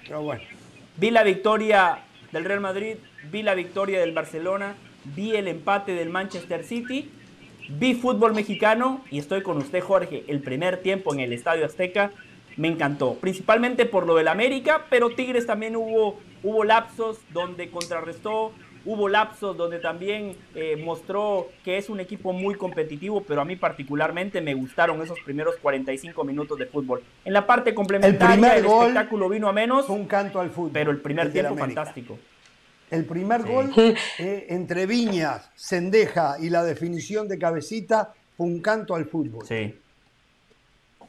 A ver, eh, yo estoy de acuerdo en que el América Tigres fue muy bueno, pero me gustó más el América. O sea, futbolísticamente hay cosas muy buenas al América, sus asociaciones, lo de, claro, por ejemplo, el gol de, de Gignac eh, termina siendo muy bueno, cómo pone el cuerpo, cómo termina dando la vuelta. Vi cosas buenas, pero me gustó más lo del América. Ahora, futbolísticamente me gustó mucho el Everton-Liverpool. Me levanté el sábado temprano. Eh, Belén. Eh, para ver a Luis Díaz, para ver a Luis Díaz. claro. No, no, no, no, no. Belén estaba viendo Rapunzel y entonces yo con el iPad veía el televisor grande era para ver Rapunzel y yo mi iPad veía el Everton Liverpool. Eh, y bueno, la verdad que, a ver, creo que es uno de los 0-0 más mentirosos que, que hay, ¿no? O que hubo este fin de semana un partido que tú dices, ah, 0-0, no pasó nada. No, pasó de todo. Hubo pelotas en el, en el travesaño. Era un verdadero milagro que el partido se mantuviera sin goles. Pickford, el, el portero del Everton, que suele Dice que le sacó una a, Núñez increíble. Sí, hubo una de Darwin Núñez que yo no entiendo cómo esa pelota no entró. Pickford se tiró de su lado derecho al ángulo, una pelota inalcanzable.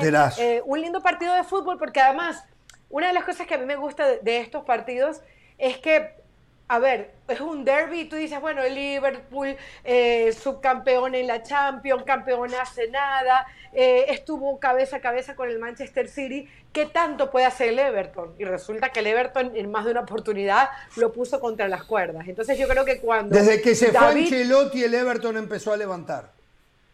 Yo, a ver, yo lo que digo es... Y ahora está en su mejor momento en un partido en donde David puede ser tan fuerte como Goliat, a mí me encantan esos partidos porque no está todo, no está todo dicho. No se sabe eh, que Liverpool iba a ganar el partido. Así que, de hecho, estaba viendo los números: 23 remates del Liverpool y 14 del Everton. Eso nos habla un poco de lo que, de lo que fue el juego. Pero sí, ese América Tigre fue muy bueno el primer tiempo, pero repito, me gustó más futbolísticamente lo que propuso el América. A ver, yo el primer tiempo del América Tigres, eh, América Tigres, pero el del América, no el de Tigres, lo cual me hace ver que el, partido no era, no era tan vistoso por los dos lados, pero sí, definitivamente por el equipo del Tano que sigue ganando y que sigue, sigue haciendo cosas interesantes. Y ahí está, todos acá pensábamos que, que con los partidos amistosos y la gira y todo aquello le iba a hacer daño, y parece ser todo lo contrario porque se encontró el revulsivo y el equipo del Tano, pues ahora está de primero en el campeonato de la Liga Mexicana.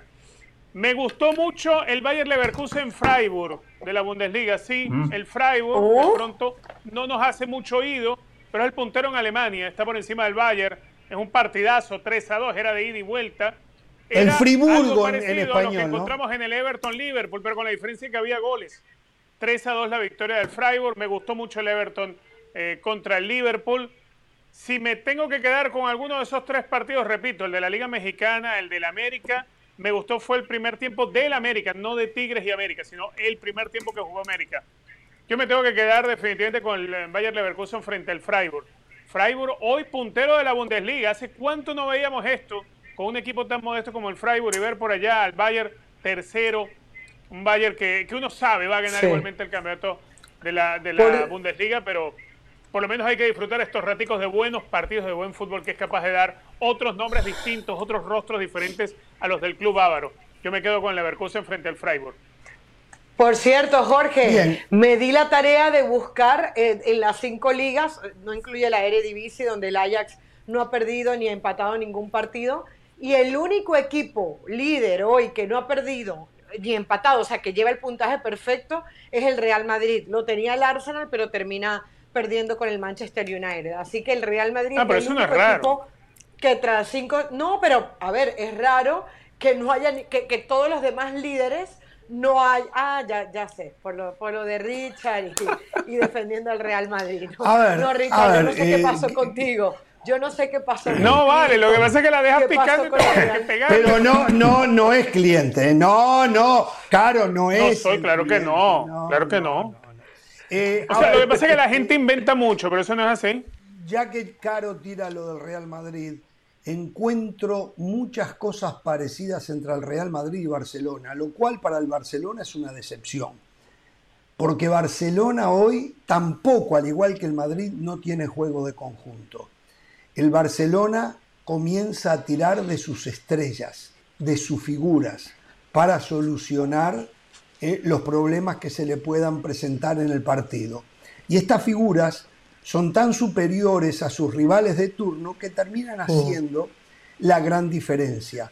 Hoy Barcelona es hasta parecido al Real Madrid en un equipo contragolpeador, mientras que el Real Madrid tiene a Vinicius en un nivel extraordinario, el mismo Vinicius que en esta mesa dijeron que se fuera del Real Madrid, que no podía jugar, que era una vergüenza que el Madrid tuviera un jugador como Vinicius. Bueno, eh, Dijimos, claro, eh, ahora que a mí no me esconde. gustaba tampoco. Claro. A mí no me gustaba Me acaba- tampoco. me Lo acaban de hablar de Vinicius, por lo cierto. estoy diciendo Sí, sí. del Valle, me está Sí, escuchando, sí. lo estoy Sí. diciendo. Ah, pero demasiado nunca, tarde lo dijo, ¿eh? Nunca. Porque usted, porque usted mucho bla, bla, bla y tira culpas, pero usted se esconde, ¿eh? Ya lo tengo medido, Jorge, pero ¿sabe qué? Lo la tengo. gente Lo también, ¿eh? estoy La diciendo, se Mire, muchachos, Vinicius es tan bueno que le acaba de dar otra gran satisfacción al Madrid sin jugar ahora.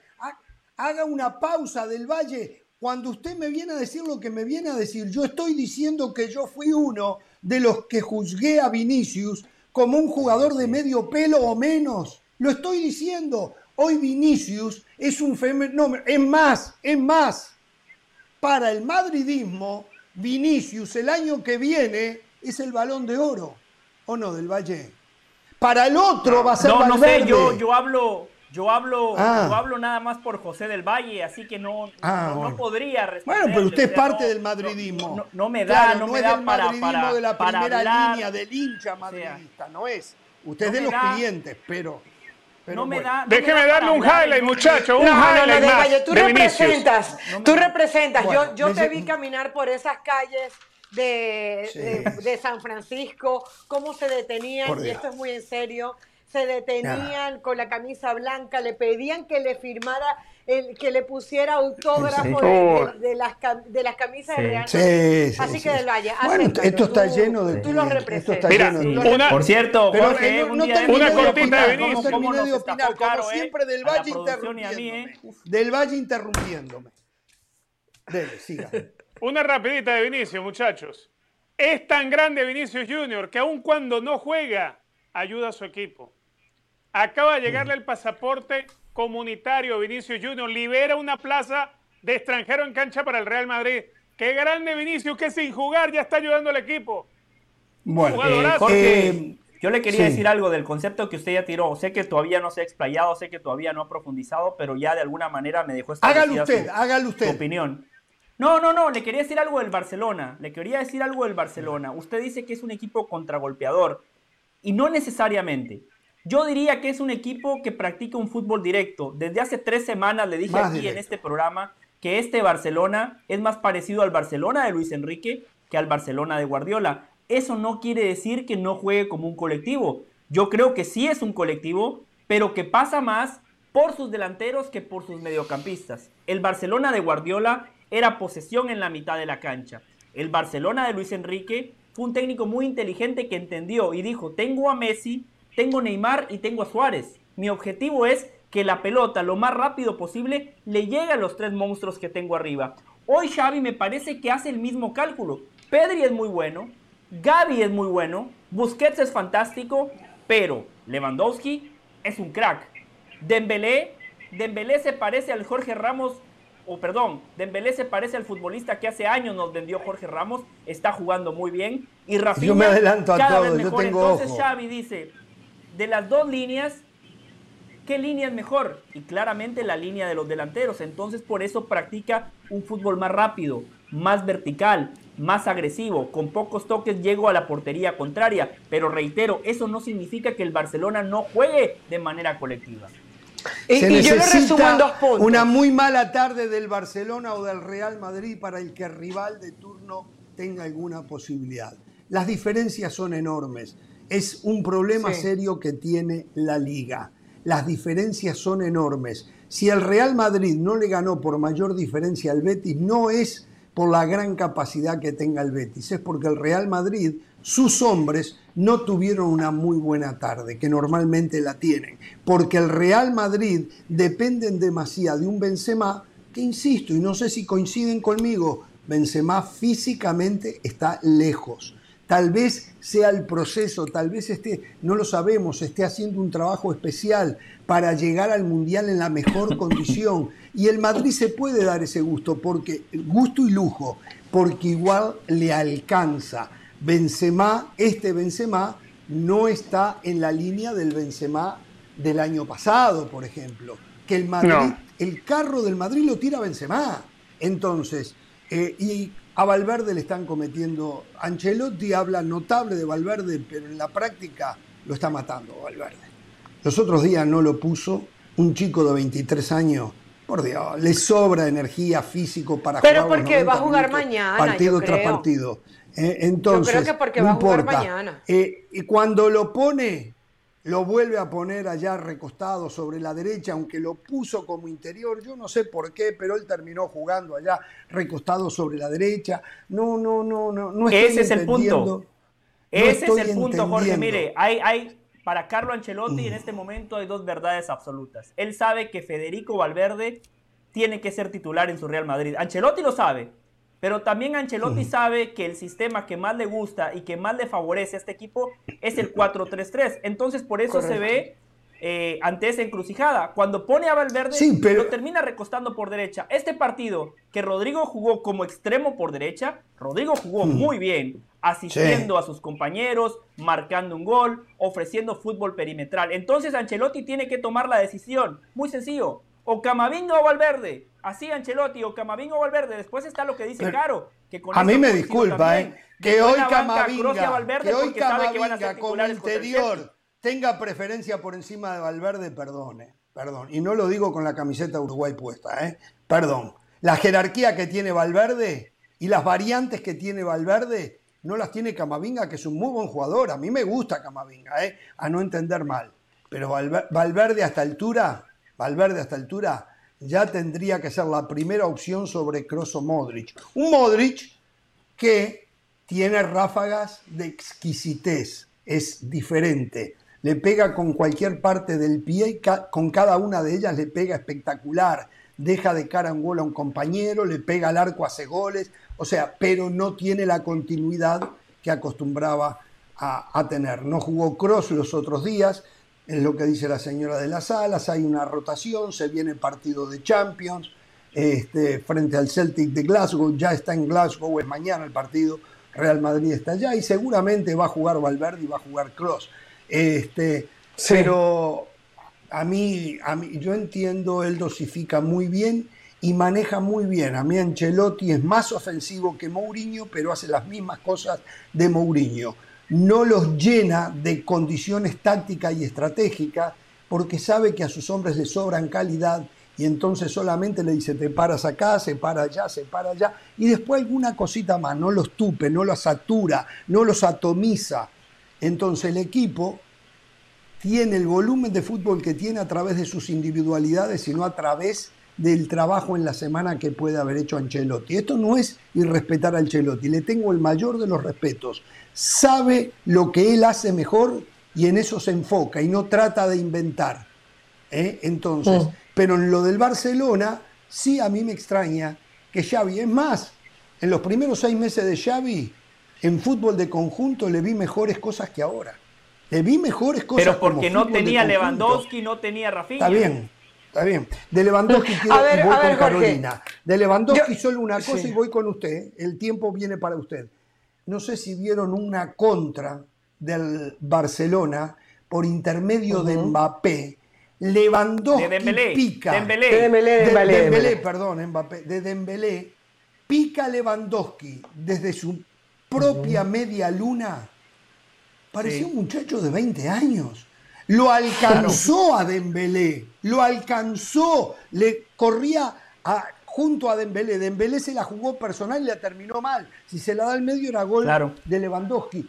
La condición físico-atlética de Lewandowski, yo no lo puedo creer. ¿Cuántos años tiene Lewandowski? ¿33? 34. 34. Yo no puedo creer la condición físico-atlética de Lewandowski. Es impresionante, quedé boquiabierto. Hay que correr a la par de Dembélé, ¿eh? que desayuna gasolina de avión Dembélé. ¿eh? impresionante. Adelante, señora. Eh, opinar dos cositas, tanto del Real Madrid como el Barcelona. Primero, Real Madrid eh, y el tema Valverde.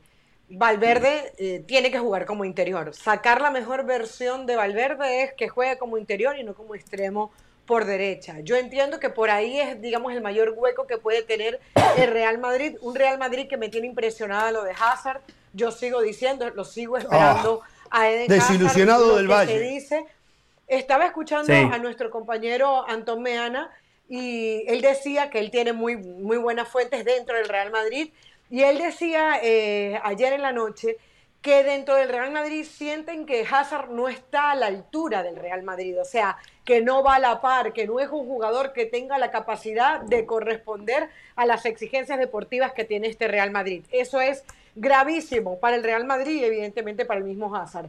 Eh, yo creo que en ese segundo gol, donde Valverde es quien hace la asistencia para Rodrigo, es una muestra de dónde tiene que llegar Valverde. En la ofensiva. En la defensiva es otra cosa, porque es un jugador que puede recuperar, que puede entregar rápido el balón. Pero, pero eso es Valverde, estar cerca del área, poder asistir a un compañero, entregarla con calidad, meter un pase entre líneas y cuando Valverde está muy pegada a la raya derecha, se termina perdiendo. Yo creo que Valverde es un jugador que hoy debería ser titular de alguna manera en este Real Madrid. Pasa al Barcelona, Jorge. El Barcelona me parece que también en esta versión que vimos contra el Sevilla tenemos que ver también el tipo de rival que estaba. El Sevilla es un equipo que le gusta tener el balón. El Sevilla es un equipo que es de, de varios toques. De hecho, en el momento en el que llega el gol de Rafinha, Sevilla estaba haciendo méritos para marcar el gol. Sevilla estaba teniendo el balón, tenía las mejores oportunidades. Y cuando yo veo que Rafinha marca el gol y 15 minutos después eh, Lewandowski también marca de la manera que lo hace, dije, cuidado con este Barcelona, porque no necesita jugar bien para ganar los partidos. Exacto. Y eso era lo que estaba pasando en el partido. similar al Real Madrid. Similar al Real Madrid. Encontró. No necesita jugar bien para ganar pero yo creo que a diferencia de Ancelotti, yo creo que a diferencia de Ancelotti, Xavi si quiere jugar siempre algo más. Xavi si quiere otro toque de balón.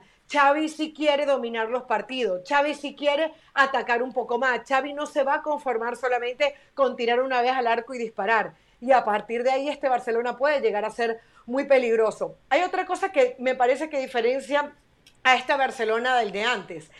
El Barcelona antes necesitaba hacer 10 disparos al arco para marcar uno o dos goles. El Barcelona antes buscaba meterse dentro del área para poder buscar goles. Ahora este equipo puede disparar desde afuera con un De Jong que no siempre es titular, con un Dembélé que no siempre es titular, con un Lewandowski que no necesita estar ahí en el borde del área para poder hacer la diferencia, con un Rafinha que tiene muy buen disparo desde afuera. Entonces, a partir de ahí, porque yo lo que digo es, y compañeros, mucho cuidado con este Barcelona que, repito, no necesita dominar los partidos para ganarlo. Yo creo que Xavi va a estar en la búsqueda de un mejor fútbol del que vimos el fin de semana. Como Solari.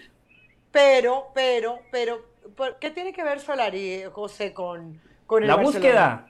La búsqueda, ese es el camino que transitamos día a día en ah. busca de la excelencia, Caro, la búsqueda. No, no tiene nada, no tiene nada que ver. Pero, pero yo creo que todavía no hemos visto la mejor versión del Barcelona futbolísticamente. Y así gana partidos. Señor. Mientras está Richard, Jorge, mientras está Richard, le digo dos cosas. Usted hablaba de la diferencia entre Real Madrid, Barcelona y el resto. Le pongo un ejemplo muy claro para darle la, la razón. Cundé, el Barcelona tenía al mejor futbolista del Sevilla la temporada pasada. ¿Y qué hace Cundé jugando como lateral por derecha, donde su posición natural es la de central? Le da una asistencia fantástica a Lewandowski para el 2 0. Fue un pase preciso, milimétrico, al espacio. Fue un pase que da un mediocampista de cualquier equipo de élite, no un defensa central reconvertido en lateral. Lo dejó de cara al gol. En el tercer gol de Barcelona, pelota parada, Cundé gana por arriba y de manera muy correcta, en lugar de buscar la portería, busca a Eric García que lo único que tiene que hacer es empujar la pelota. Entonces ahí está lo que decía Jorge. El mejor futbolista del Sevilla la temporada pasada ahora juega para el Barcelona, que termina siendo una de las figuras del equipo culé. Para finalizar, Jorge, para finalizar, le dije esta tarde eh, que iba a ser un día complicado para usted. Primero que todo, quiero felicitarlo. Más complicado lo que empezó. Usted, sí, sí, quiero felicitarlo porque usted me demuestra que tiene la capacidad para evolucionar como ser humano, como periodista, como profesional, como hombre de fútbol. Lo único que le faltó, lo único que le faltó, Jorge, fue darme crédito, aunque claro, la gente, la gente se lo recordó vía redes sociales. Quiero, producción, por favor, que mostremos lo que escribía mi compañero, mi amigo Jorge Ramos en su cuenta de Twitter. Chuamení comienza a colmar mis expectativas. Cabeza levantada, elegancia en el transporte, coberturas, casi siempre exactitud en los pases, rueda de auxilio para sus compañeros, defiende muy bien y organiza muy bien. Ojalá mantenga y mejore.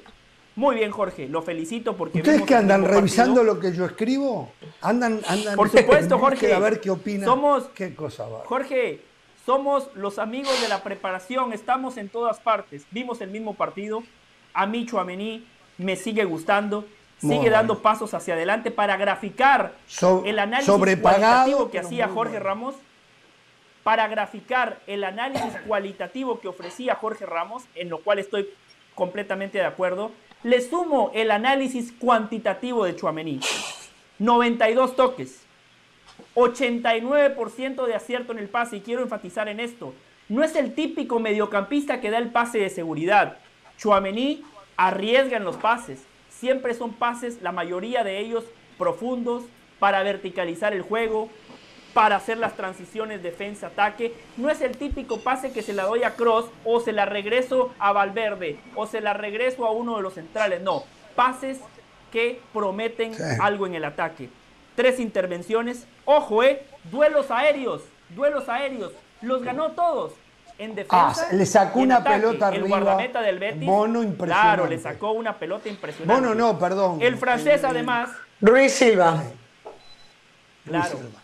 Chuamení además tuvo 19 mano a mano defensivamente, claro, ganó 16, ganó 16 duelos individuales, un partido y no golpea como golpeaba Casemiro, el limpito para Y no golpea, y no golpea. Y Jorge, Caro, Richard, hoy en el elogio a Chuamení, quiero advertirle algo a Chuamení y a Carlo Ancelotti. Ojo con lo que voy a decir. Todo esto fantástico de Chuamení, fantástico coincido con Jorge, coincido con las estadísticas, coincido con los críticos, pero tiene algo, algo, algo que no me gusta, que contra el Betis no se nota, contra el Valladolid no se nota, contra el Español no se nota, pero en un partido de Champions se va a notar. Muchas veces por sus características. Bueno, cuando llegue a, cuando llegue a cuartos de final. Bueno, pero un partido malo de cuartos de final, Jorge, y chao, a ver la Champions por televisión. Por eso es el campeonato más exigente del mundo. Casemiro no arriesgaba tanto. Casemiro era un mediocampista más posicional. Siempre estaba en una misma zona. Su principal característica era cuidar las espaldas de los interiores, cuidar las espaldas de los carrileros o de los laterales cuando se proyectaban al ataque. Ser una rueda de auxilio para los defensas centrales. Chuamení arriesga mucho más. Fíjense que en muchos pasajes del partido aparece como un extremo por izquierda. En muchos pasajes del partido aparece en la zona de Modric como un interior, aparece por detrás del 9.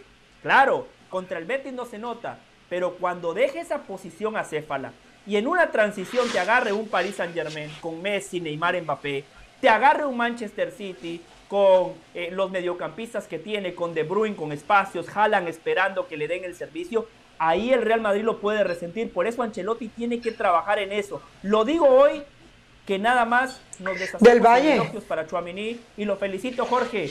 De a poco está aprendiendo. Sí, claro. Eh, bueno, fue el MVP, fue el MVP de hecho del partido contra fue el MVP del partido contra el Betis. Es difícil a veces que el número 5 lo Fue el MVP, no lo sabía. Sí, sí, sí, el mejor jugador del partido. Ahora, una cosa, probablemente sea la lectura que él le da al partido.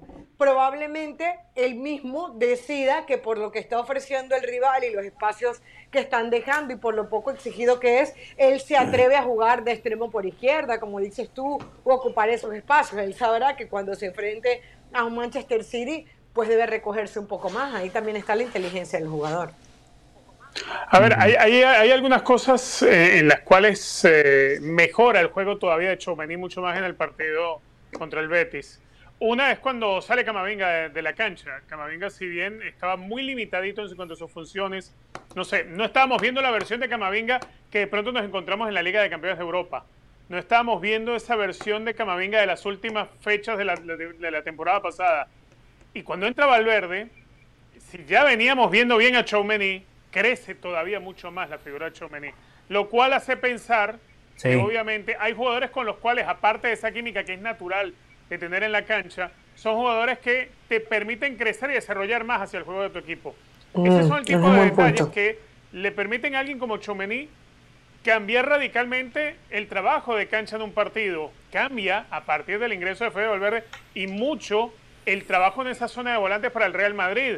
Encuentra las maneras de identificar mejor los espacios, obliga al Betis que, estamos hablando de que eh, llegaba al partido como el segundo de la clasificación de la liga y una seria amenaza para, para ir a buscar el liderato del campeonato.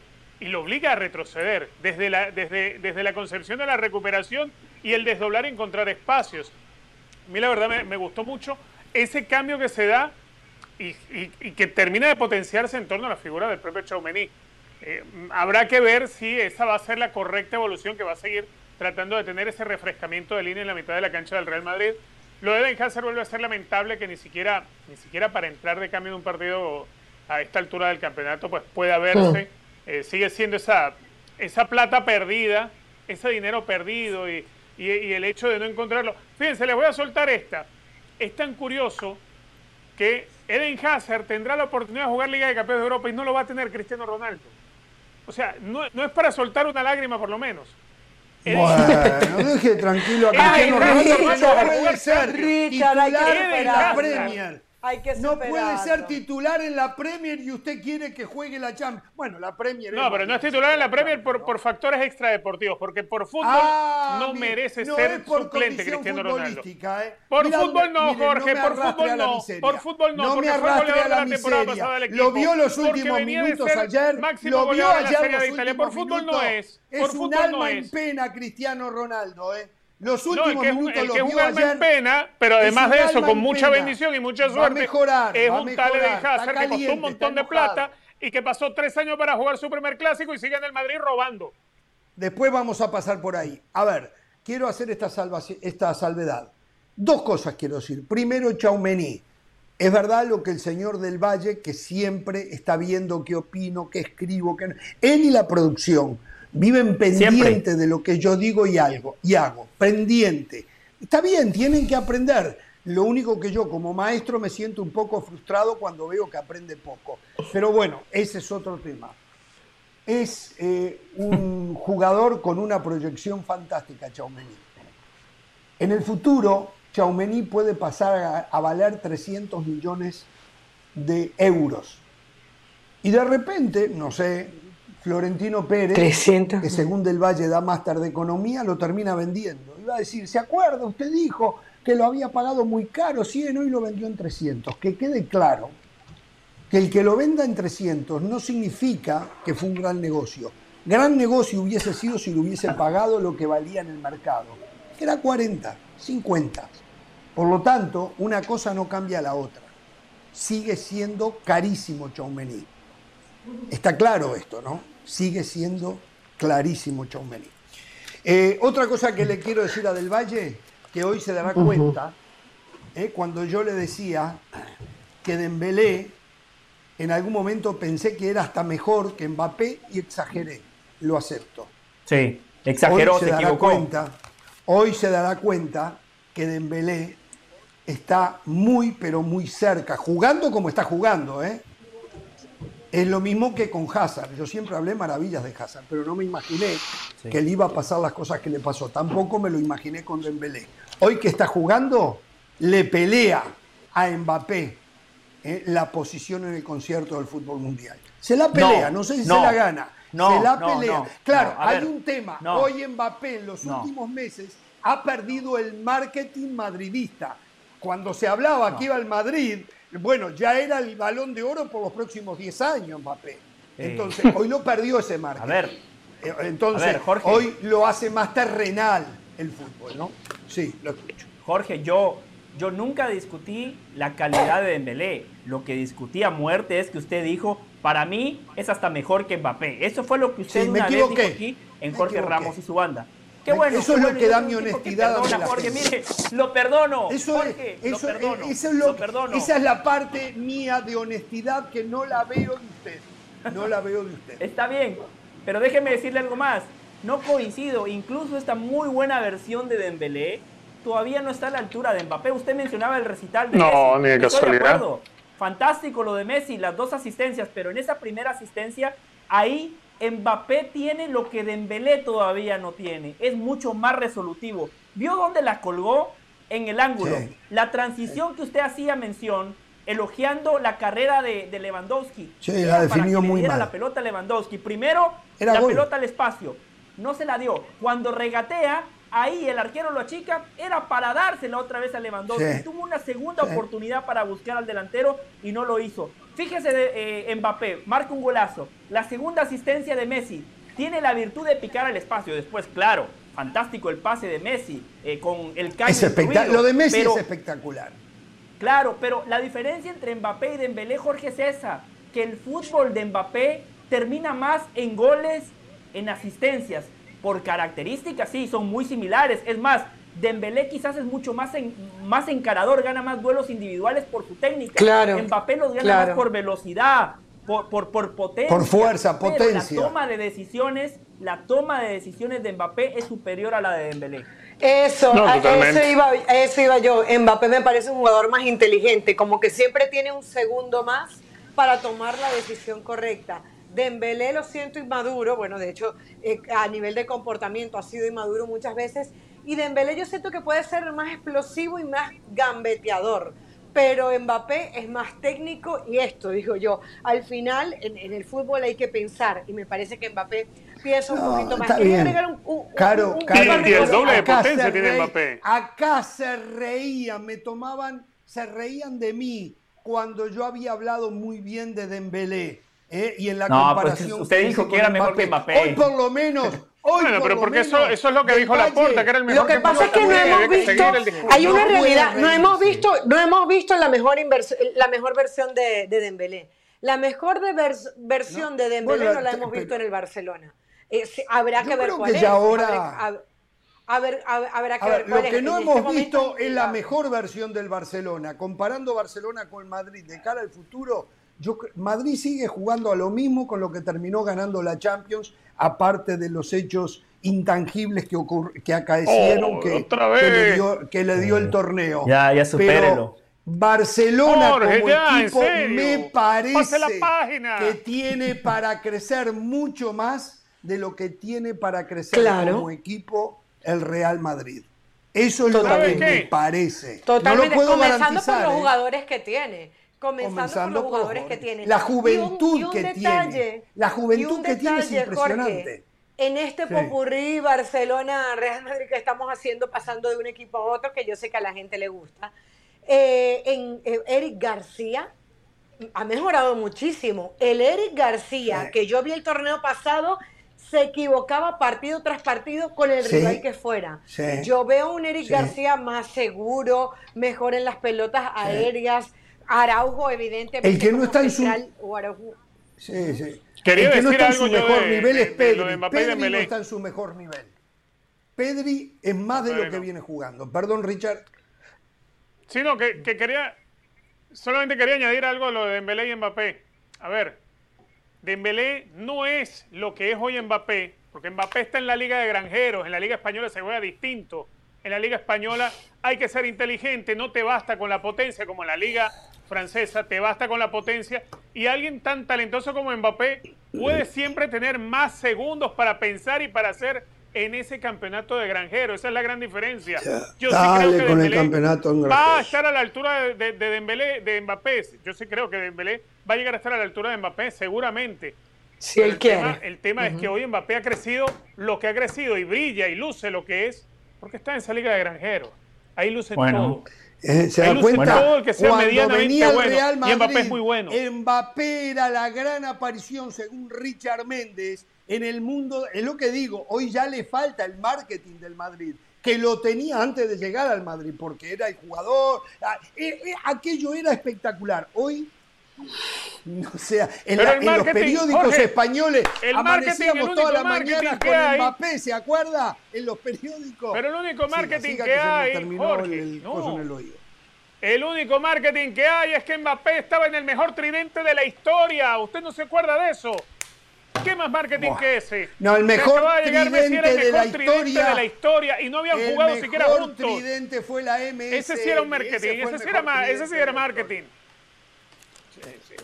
Bueno, ah, porque llegó Messi, señores. estaba Neymar, estaba Mbappé. Jorge, No por cierto, habló. Mbappé. Entonces. No le mintamos a la gente. Habló, en la, habló Mbappé en la previa del partido mañana ante la Juve por Champions League eh, del tema de Neymar. Dijo que, ah, eh, que llevaban seis años juntos, que tenían, habían tenido épocas en donde habían sido mejores amigos y otros de hablar menos. Del tema de Pogba, o de Pogba, dijo que eh, Pogba lo había llamado y le había explicado y que confiaba en su palabra. Y en el tema de los penales, dijo, eh, mostró una versión humilde y dijo que bueno, que el hecho de que él estuviera asignado como el primero en patear los penales no quería decir que él siempre iba a patear de primero, que habían jugadores de gran calidad y que evidentemente eh, él iba a ceder su posición. O sea, una versión muy light de Mbappé. Bien. Me hace pensar esto, Jorge, rapidito, que si Messi va a ir por los números de Champions de Cristiano, que está a 15 goles, probablemente en la Champions, si hay un penalti, sea Messi quien termine pateando los penales. Bueno, yo Si es contra el Mbappé, Madrid, por por favor, quiere los números de Cristiano, ¿eh? sobrepasar- Perdón, Mbappé quiere alcanzar y sobrepasar a Edison Cavani como el máximo goleador histórico del Paris Saint Germain. Entonces, yo creo que ¿Tú crees, mucho ¿Usted de eso cree va a que eso pesa más que, que Sí, sí, es el objetivo grande que ahora tiene Mbappé. Quiere emular al Es que yo no creo ni que Messi se acerque a ser goleador de Champions, la verdad. No, no, Si Messi está ya- Haaland Messi ya en la está más Champions, allá del si está Lewandowski, mal. Messi no va a ser goleador de la Champions. No, no, no, no, no, pero no. histórico, Pero aparte- histórico. A ver, Richard, Richard, es que usted, como el mundo es tan confundido en el tema Messi, ustedes miden a Messi por goles. Messi No. nunca, no nació para ser goleador. Messi nació para llenar de fútbol los campos del mundo. Lo que pasa que tiene la capacidad, sin ser goleador, de ser goleador y dejar chiquititos a los que lo siguen. ¿Me Pero estoy opinando? Jorge, Hay porque están hablando de. Messi romper el récord de Cristiano Ronaldo de los goles. 15 goles en Champions. Por eso tengo que hablar de goleador. No estamos hablando No, de, de- Está de- 15. de Messi no de juega. en Champions. Messi- Estamos hablando de los 15 Messi- goles en Champions de, de Cristiano El, Ronaldo. leitmo- el leitmotiv de Messi en el fútbol no es ser goleador, es ser el mejor Estoy de jugador. acuerdo. Hay otro. Jorge, pero si está cerca, pero si, pero Jorge, a ver, a ver, la humildad Pero si el de debate Messi es- si el debate es, o si el gran reto de Messi- Cristiano no lo va a querer alcanzar. Tampoco es Pero tonto, si el gran reto de Messi en la Champions es alcanzar. Perdón, no la escucho a la Cristiano señora. Ronaldo, señora, no estamos que- no quiero goles, perderme porque su que yo sepa. Cristiano Ronaldo no es el mejor asistidor de la Champions o no es el jugador más vistoso de la Champions. Es alcanzarlo en el año que Cristiano no va a estar, es alcanzarlo en goles. Por eso mi referencia No, iba a los no, goles. Messi no está. Messi no está en esa chiquita. Messi no está para Sí, eso. La escucho, seguro. señora. No, no, no está. Pero ¿tú crees que es escucho, estar en la chiquita, ser el goleador histórico de la Champions League? No, A ver, pero Messi no para sobrepasar hacia- no, ver, no, esa es la creencia que tiene el clientismo. Una cosa, No. Jorge, una cosa es que el perfil de Messi y Cristiano sean completamente diferentes y otra cosa es que Messi no sea competitivo. Messi no, No, hubiese sido es. tan productiva en este mundo del fútbol si Messi no fuera competitivo. Que tiene otro perfil, que en Instagram no es el más famoso, que no va a dar las declaraciones rimbombantes, está bien. Pero si Messi ve que está hoy a 15 goles y mañana a acuerdo. 8 goles de Cristiano, De. ¿usted cree ¿Sabe que cuál, Messi no va cuál a es el buscar tema? eso? O sea, ¿Sabe cuál es el tema? sí. Lo va a buscar, pero ¿sabe cuál? Es, esa es la segunda prioridad de Messi.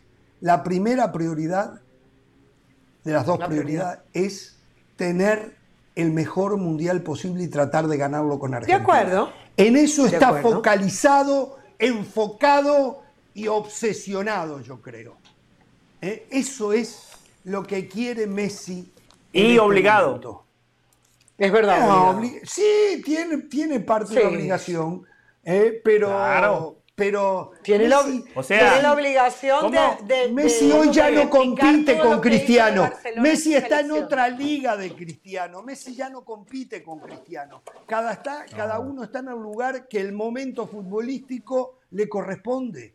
Es así Bueno. simple, muchachos. Bueno, pero, pero, a ver, a ver, a ver, solo una aclaración, no sea injusto. Ya saltó. Porque usted, Jorge, lo sabe. Ponemos a. Cristiano, ponemos a Cristiano en el Paris Saint Germain, al lado de Mbappé, de Neymar, en esa liga donde el Paris Saint Germain es ampliamente superior a sus competidores. Cristiano se cansaría de marcar goles más. Cristiano Eso no tenemos cómo verlo. Cavani en tres Eso años, no- sí, pero tres años seguramente, de en el Paris Saint-Germain le rompe Mbappé el y récord a Neymar, Cavani. Mbappé y Neymar tendrían que aceptar jugar para Cristiano, como lo aceptó Benzema y como pretendía hacerlo ahora con sus compañeros del Manchester United. Es más, le voy a decir, habló Ten Hag, habló de Casemiro Ten Hag, no sé si usted lo vio por ahí, pero Sí, yo sí, se lo voy a contar qué es lo que dijo Ten Hag. ¿Por qué no jugaba Casemiro? Dijo. Casemiro es nuevo en el equipo y tiene que adaptarse. Debe acostumbrarse a mi forma de jugar. Y Scott McTominay está jugando muy bien. Agregó Sí. que cuando él y Cristiano estén en forma, mejoraremos. Lo que dijo es, cuando Casemiro, pero fundamentalmente Cristiano, entienda que sus compañeros no van a jugar para él, sino que él tiene que jugar con sus compañeros, entonces jugar ahí el equipo mejorará. Pero esas no fueron las palabras, Jorge. eh, ah, Es una favor, ¿qué suposición suya. Palabra por palabra. ¿Por qué no juega Cristiano? ¿Por qué no juega? ¿Por qué no juega? Porque Porque- tiene bronca el entrenador con él. No, Por eso es que no juega. Cristiano Por eso es no, que no juega, juega. porque no cumple lo que le pide el técnico. Y el técnico. No, no. Yo no sé si es lo que No, le qué. Juega Yo creo porque que va más allá. Antes era titular y el equipo no ganaba. Ahora no es eh, No, titular. el equipo, el equipo, el equipo, el equipo ganaba de vez en cuando. O sea, De vez eh, a, cuando, a de ver, en ¿cuánto van de fecha Ahora de la Premier? Cuatro o cinco fechas ya, ya, ya, ya No. está Más. listo. Es más, Yo le explico por qué. Cristiano fue el jugador más importante que tuvo el Manchester United la temporada pasada. Hizo 18 goles en ese pobre equipo. En el Por primer favor. tiempo, el Everton le dio terrible baile al Manchester United. A no confundirse también, ¿eh? Hoy Claro. este El Manchester, Arsenal, Uni- el este Arsenal, Manchester el United. El Arsenal. El Arsenal. El Arsenal. Sí, sí. El Arsenal, el Arsenal, el líder. Eh, hoy este Manchester United por ahora es pragmático mientras se encuentra el fútbol que quiere su técnico. En ese pragmatismo hay sacrificios de todos. Rashford jugó gran partido, eh, pero con un sacrificio enorme. Sacrificio que hace años yo no le veo a Cristiano. Esa es la verdad. No, totalmente, Rashford porque, la edad no es la misma para volver atrás, como, como no se lo vemos a Messi, no se lo vemos a Neymar, No, no, se no, lo vemos está- a, no, a Messi- tantos jugadores que no van Messi- al ida y Messi- vuelta. Bueno, eh, por eso es que no juega Cristiano. Hasta el No. día que no entienda. Pero a lo mejor no no juega porque. Ten Hag Déjeme tiene problemas por con qué.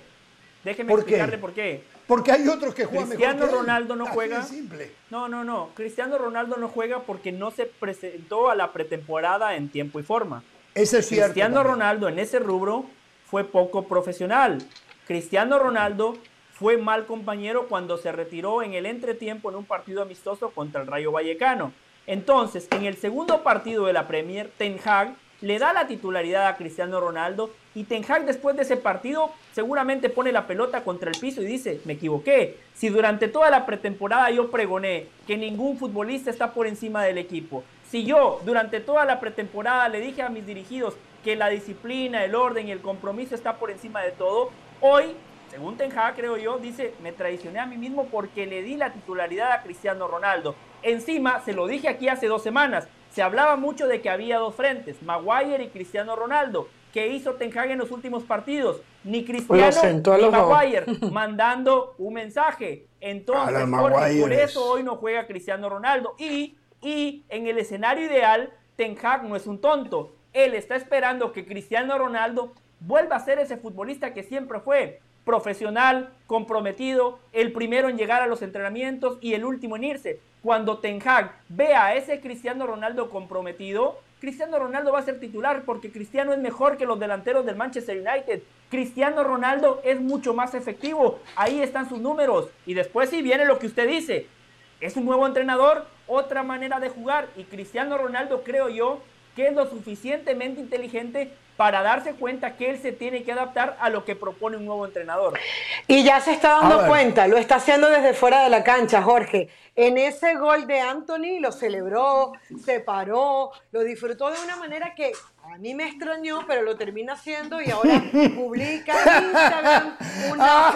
¿Pero de qué se ríe? ¿De qué se ríe? De nada. No, le crea a Cristiano lo que hizo, no, no, no, no lo siente sincero. ¿No lo sientes sincero? a mí me extrañó. Estoy cansado, estoy cansado, cansado, ¿eh? No una vez, dos, tres ni diez, de ver a Cristiano cuando jugaba en el Madrid principalmente y un compañero hacía un gol de no gritar. ¿Qué le pasó ayer? ¿Qué le pasó? Cansado, casi nunca lo gritaba. ¿Cuántas veces fue criticado y matado por eso? ¿Eh? Porque el hombre no se sumaba a la fiesta. O miento, no estoy diciendo yo la verdad de esto. Por Dios. Y bueno, de hecho, buscaba la cámara. Claro, está cambiando la actitud para volver a jugar. Tiene de hecho, recordemos aquella final en donde Gareth Bale había sido el protagonista y él anuncia que se va del Real Madrid. Eso no fue. Exacto, para matarle. Claro, pero eso sabe que era una decisión ya tomada, no, no por el tema. No importa, pero, no, lo haces en el día de la final de la Champions. en donde tu equipo acaba de, quedar campeón. Claro, lo hace saliendo campeón, imagínate tú. o sea, pero eso no tenía nada que ver con lo de Bale. Eso era una decisión que ya estaba tomada. A ver.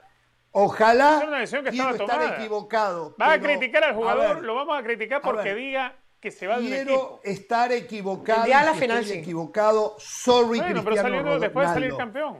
Pero he visto tantas y tantas veces a Cristiano no festejar un gol de un compañero que por qué motivo lo de ayer me lleva a pensar que sí, que era un sentimiento. Yo no recuerdo casi eso, Jorge, porque yo vi tantas veces a Cristiano hacer goles con el Madrid que no recuerdo goles de otros que no fuera Cristiano. Está bien. sí, porque usted está enfermo con Cristiano. 450. 450 en total. Imagínense, ¿cómo, cómo me voy a acordar el, gol de otro? Bueno, eh, bueno. señoras y señores, eh, tengo que hacer algo que nadie puede hacer por mí. Vamos a una pausa y volvemos enseguida. Vamos. Perfecto.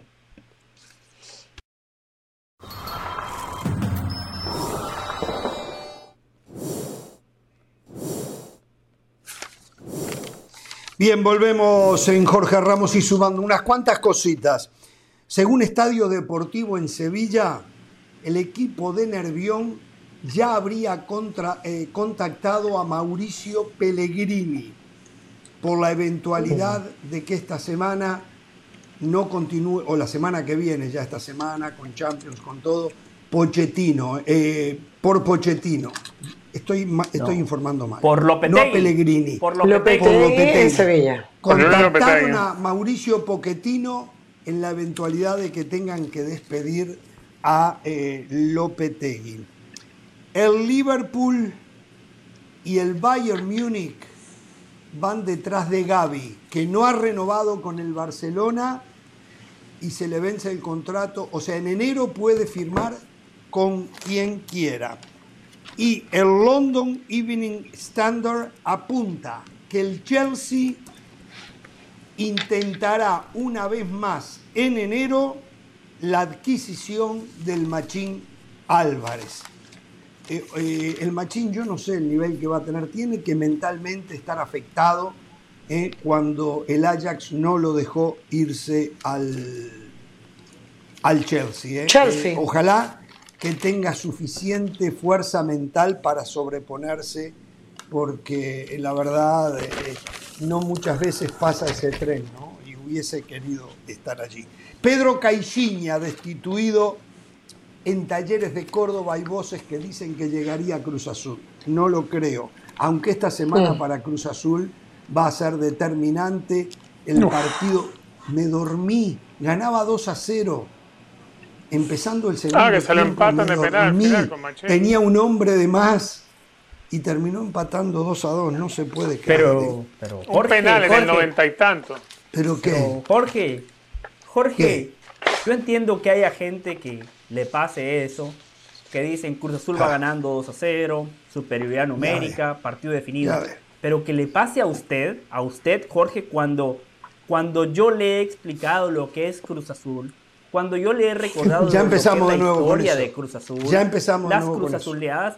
No, cuando, cuando usted me dice que se durmió en un partido de Cruz Azul, ahí es cuando yo digo, he fracasado, he fracasado como comunicador, porque mi mensaje no llega, es la realidad. Qué bárbaro lo suyo, qué bárbaro. A ver, atención con lo de Raúl Alonso Jiménez.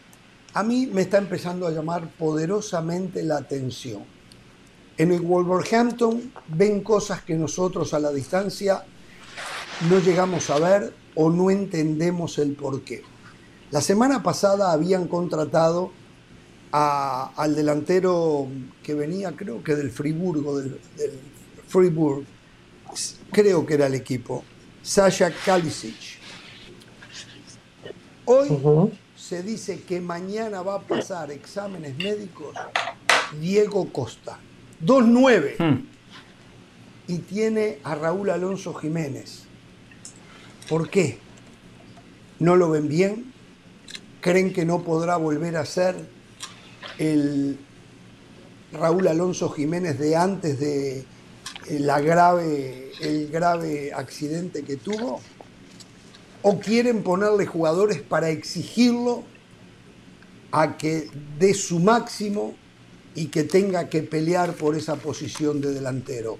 No sé qué lectura hacer, pero me extraña sobremanera. Acuérdense que Diego Costa todavía puede firmar porque está libre. Llega en calidad Claro. libre. ¿eh? Entonces por eso todavía puede firmar. Pero no entiendo, o, si, o trato de entender. Y a la única conclusión que llego es que le han perdido un poco la confianza. ¿no? ¿Qué dicen ustedes? La misma conclusión, o sea, los números son claros, desde su lesión no ha vuelto a ser el mismo, no ha vuelto a tener ese olfato goleador, no es tan definidor como era antes y el club tiene que buscar opciones. Yo creo que piensan que en algún momento Raúl Alonso Jiménez puede recuperar su mejor versión, por eso apuestan por Diego Costa, que como usted bien comenta, tiene la carta en su poder, no es que el club esté arriesgando en una inversión, creo que por eso todavía le dan el beneficio de la duda a Raúl Alonso Jiménez, pero de alguna manera se cuidan las espaldas buscando que el técnico tenga más opciones. ¿Sabe? A mí lo A que me llama la yo- atención, Dale, Richard. Diego Costa tiene prácticamente un año que no tiene partidos oficiales.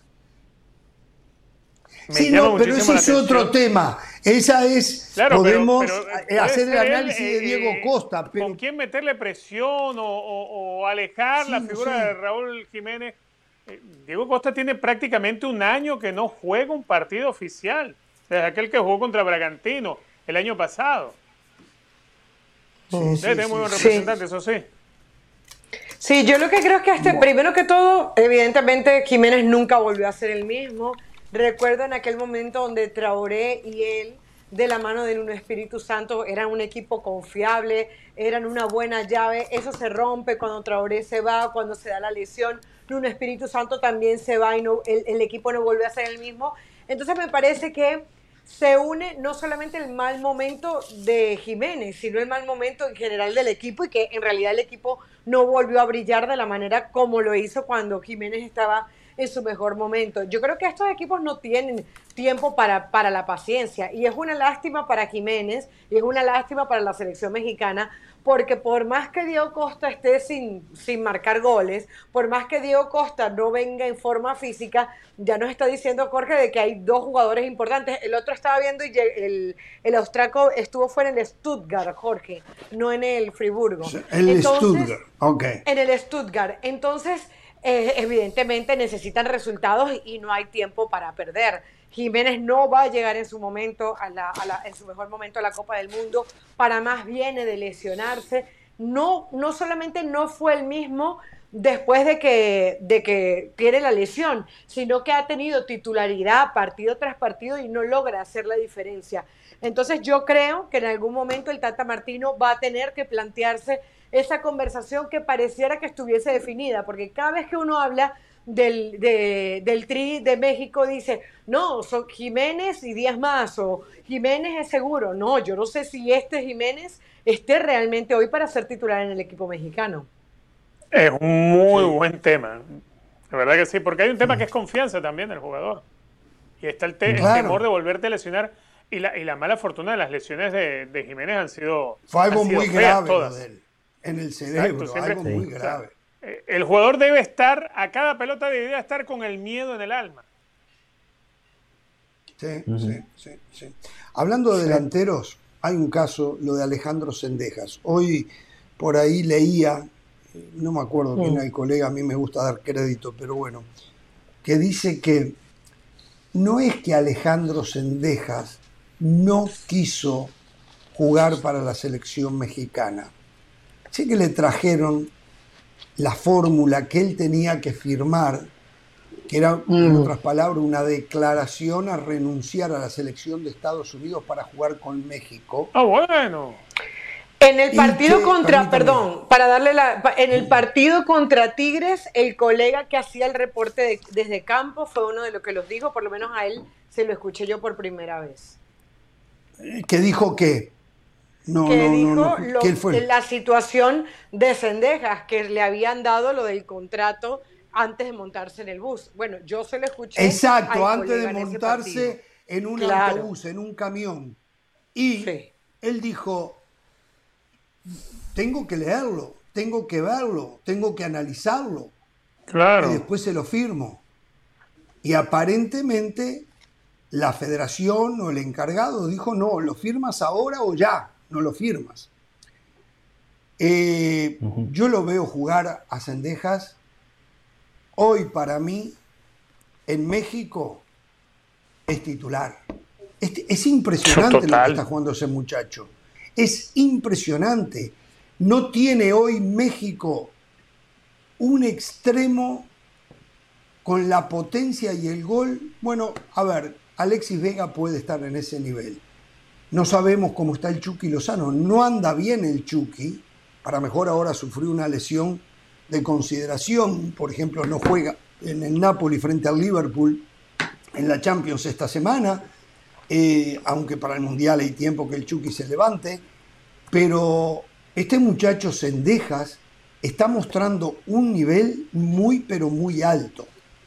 Y la verdad que no veo, Greg Berhalter habló de los delanteros y aclaró que no los va a llevar a todos eh, al Mundial, y entre los que habló, y no va a llevar, dice, nombró a seis y no va a llevar a seis, nombró a Ferreira, a Pepe, a Aronson, a Pefok, a Sargent y a Wright. Y dijo, no vamos a llevar a seis delanteros en septiembre, o sea, ahora para los partidos amistosos. Ninguna posibilidad. Habrá decisiones difíciles que tendré que tomar. Habrá algunos muy decepcionados. Eh, digo, no lo va a llevar tampoco a Sendejas. Sendejas se va a quedar sin mundial y me parece que Sendejas, tanto en México como en Estados Unidos, tendría lugar. Mi opinión. El nivel de Sendejas hoy es excepcional, ¿eh? Sí. En México seguro sería titular, en México seguro. Pero mm. seguro. Y en Estados Unidos también me parece. No sé, pero varias, varias cosas para, analizar. Antes, antes de mm. meternos en el análisis meramente futbolero, ¿no? Para sumarles algunos datos. Recuerdo esa tarde que aquí dijimos y le dábamos crédito a nuestros colegas, por ejemplo Jorge le daba crédito a Fernando Ceballos, Dionisio le daba crédito a otro colega que lo había dicho, que aparentemente había un acuerdo entre las federaciones, las de México y las de Estados Unidos, para que los futbolistas firmaran una carta y que no estuvieran jugando con las dos federaciones. Eso fue lo que se dijo en su momento. Salen a relucir otros detalles que no están así.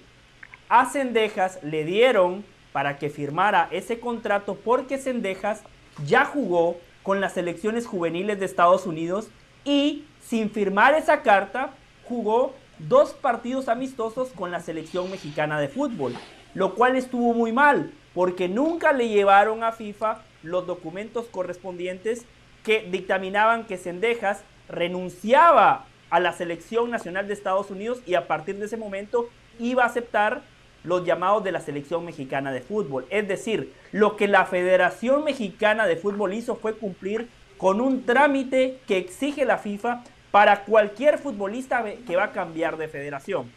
Después, lo que dice Jorge Caro es cierto, se comenta eso, ¿no? Que fue un don nadie de la federación, ni siquiera fue un integrante del cuerpo técnico del Tata, fue un don nadie, un tipo totalmente desconocido que llega con el contrato y le dice, lo tenés que firmar. Y ahí es cuando Sendejas le dice, a ver, yo no he sido tomado en cuenta eh, eh, en, las últimas convocatorias. No me convocaron en el amistoso contra Paraguay. No me garantizan que estoy en una prelista de 40 futbolistas para ir al Mundial de Qatar. Entonces, ¿por qué lo tendría yo que firmar sin pensarlo de manera fría y profunda? Por eso él no firmó en ese momento. No es que le estaba diciendo no, a la selección mexicana de fútbol. Tercero, desde lo futbolístico, entiendo que el fútbol es de momentos.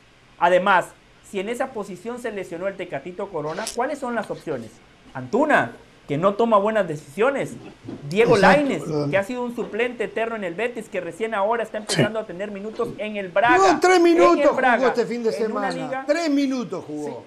Por eso le digo, en una liga de tercera categoría, en una liga de tercera categoría, entonces ahí sí entiendo que los técnicos deberían de ser flexibles. También entiendo al Tata Martino de decir, a ver, trabajé con un grupo de futbolistas a lo largo de todo un proceso, les di la confianza, jugadores que ya tienen asimilada mi idea de juego. No puedo cambiar de la noche a la mañana. Es más, Jorge, usted siempre le daba crédito al maestro Tavares. Y usted decía que el maestro Tavares siempre le daba la derecha a los jugadores que habían sido parte de un proceso. Aquí no hay respuestas buenas ni malas es cuestión de perspectivas. Hay entrenadores que respetan un sistema, que respetan un grupo y respetan un proceso. Hay entrenadores que entienden que el fútbol es de momentos y llaman al futbolista que la está rompiendo en la actualidad. Entonces, aquí pasa por una cuestión de gustos. Desde mi punto de vista, reitero, Martino debería de ser flexible tomando en cuenta que se le lesionó Tecatito Corona y las opciones no son jugadores que marquen la diferencia. Ni Antuna, ni Laines están en condiciones de ser referentes de la selección mexicana de fútbol, entonces sí creo que le debería de dar una chance a Cendejas. Y para finalizar y dejar a Caro y a Richard, a mí me parece, compañeros, que al Tata Martino le vendieron pescado podrido. Me parece que hubo teléfono descompuesto. Al Tata Martino no le explicaron realmente el contexto y el Tata Martino se apresuró cuando dijo, yo creo que las cosas hay que decirlas como son. El jugador tenía que firmar un documento y no lo quiso firmar. No hay que darle vuelta a las cosas, hasta ahí todo bien, pero el Tata Martino se apresura cuando dice, si la exigencia o la duda es si va a ir o no al Mundial, de ninguna manera quiero un jugador que piense de esa forma. Es casi como una extorsión. Tiene razón el Tata Martino, pero las pruebas dicen que Sendejas no estaba extorsionando. Todo lo contrario, él lo que quería era tiempo para pensar y entender un poquito el contexto.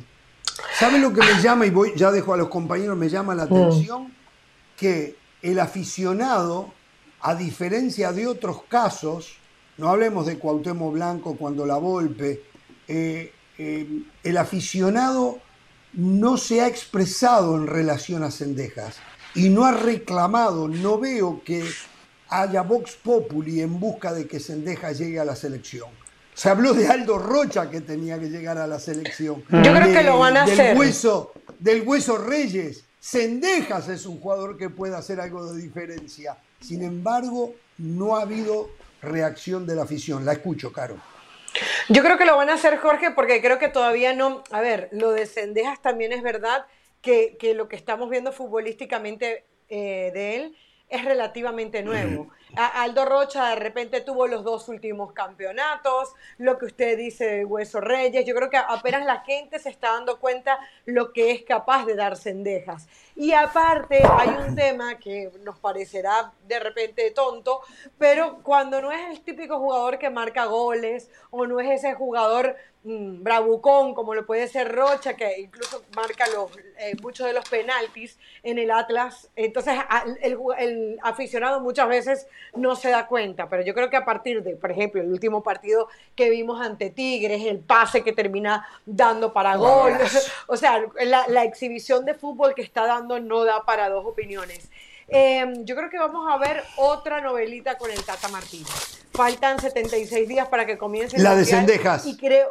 La de Cendejas. La de Cendejas porque, porque además yo creo que cuando el Tata Martino le llega la información de esto que estamos hablando hoy, si no es que ya le llegó, él va a decir, bueno, me hacen quedar como un tonto porque realmente, o, como una persona eh, exacerbada o impulsiva, porque hasta el Tan Ortiz le reclamó las palabras del Tato Martino. Antes de este partido con Tigres, el, Tata, el Tan Ortiz salió en defensa de Cendejas y dijo, me parece irresponsable hablar de la palabra extorsión o no, o muy fuerte, creo que fue que dijo que era muy fuerte hablar de la palabra extorsión. Que hay que tener cuidado a veces. Que, hay, que había que tener mucho cuidado. Entonces, si el Tata Martino se da cuenta que un colega como el Tan Ortiz le está llamando la atención, se da cuenta evidentemente que hay algo que, que está mal. Ahora, desde afuera, yo identifico más a Cendeja con el fútbol mexicano no solamente porque juega en el América.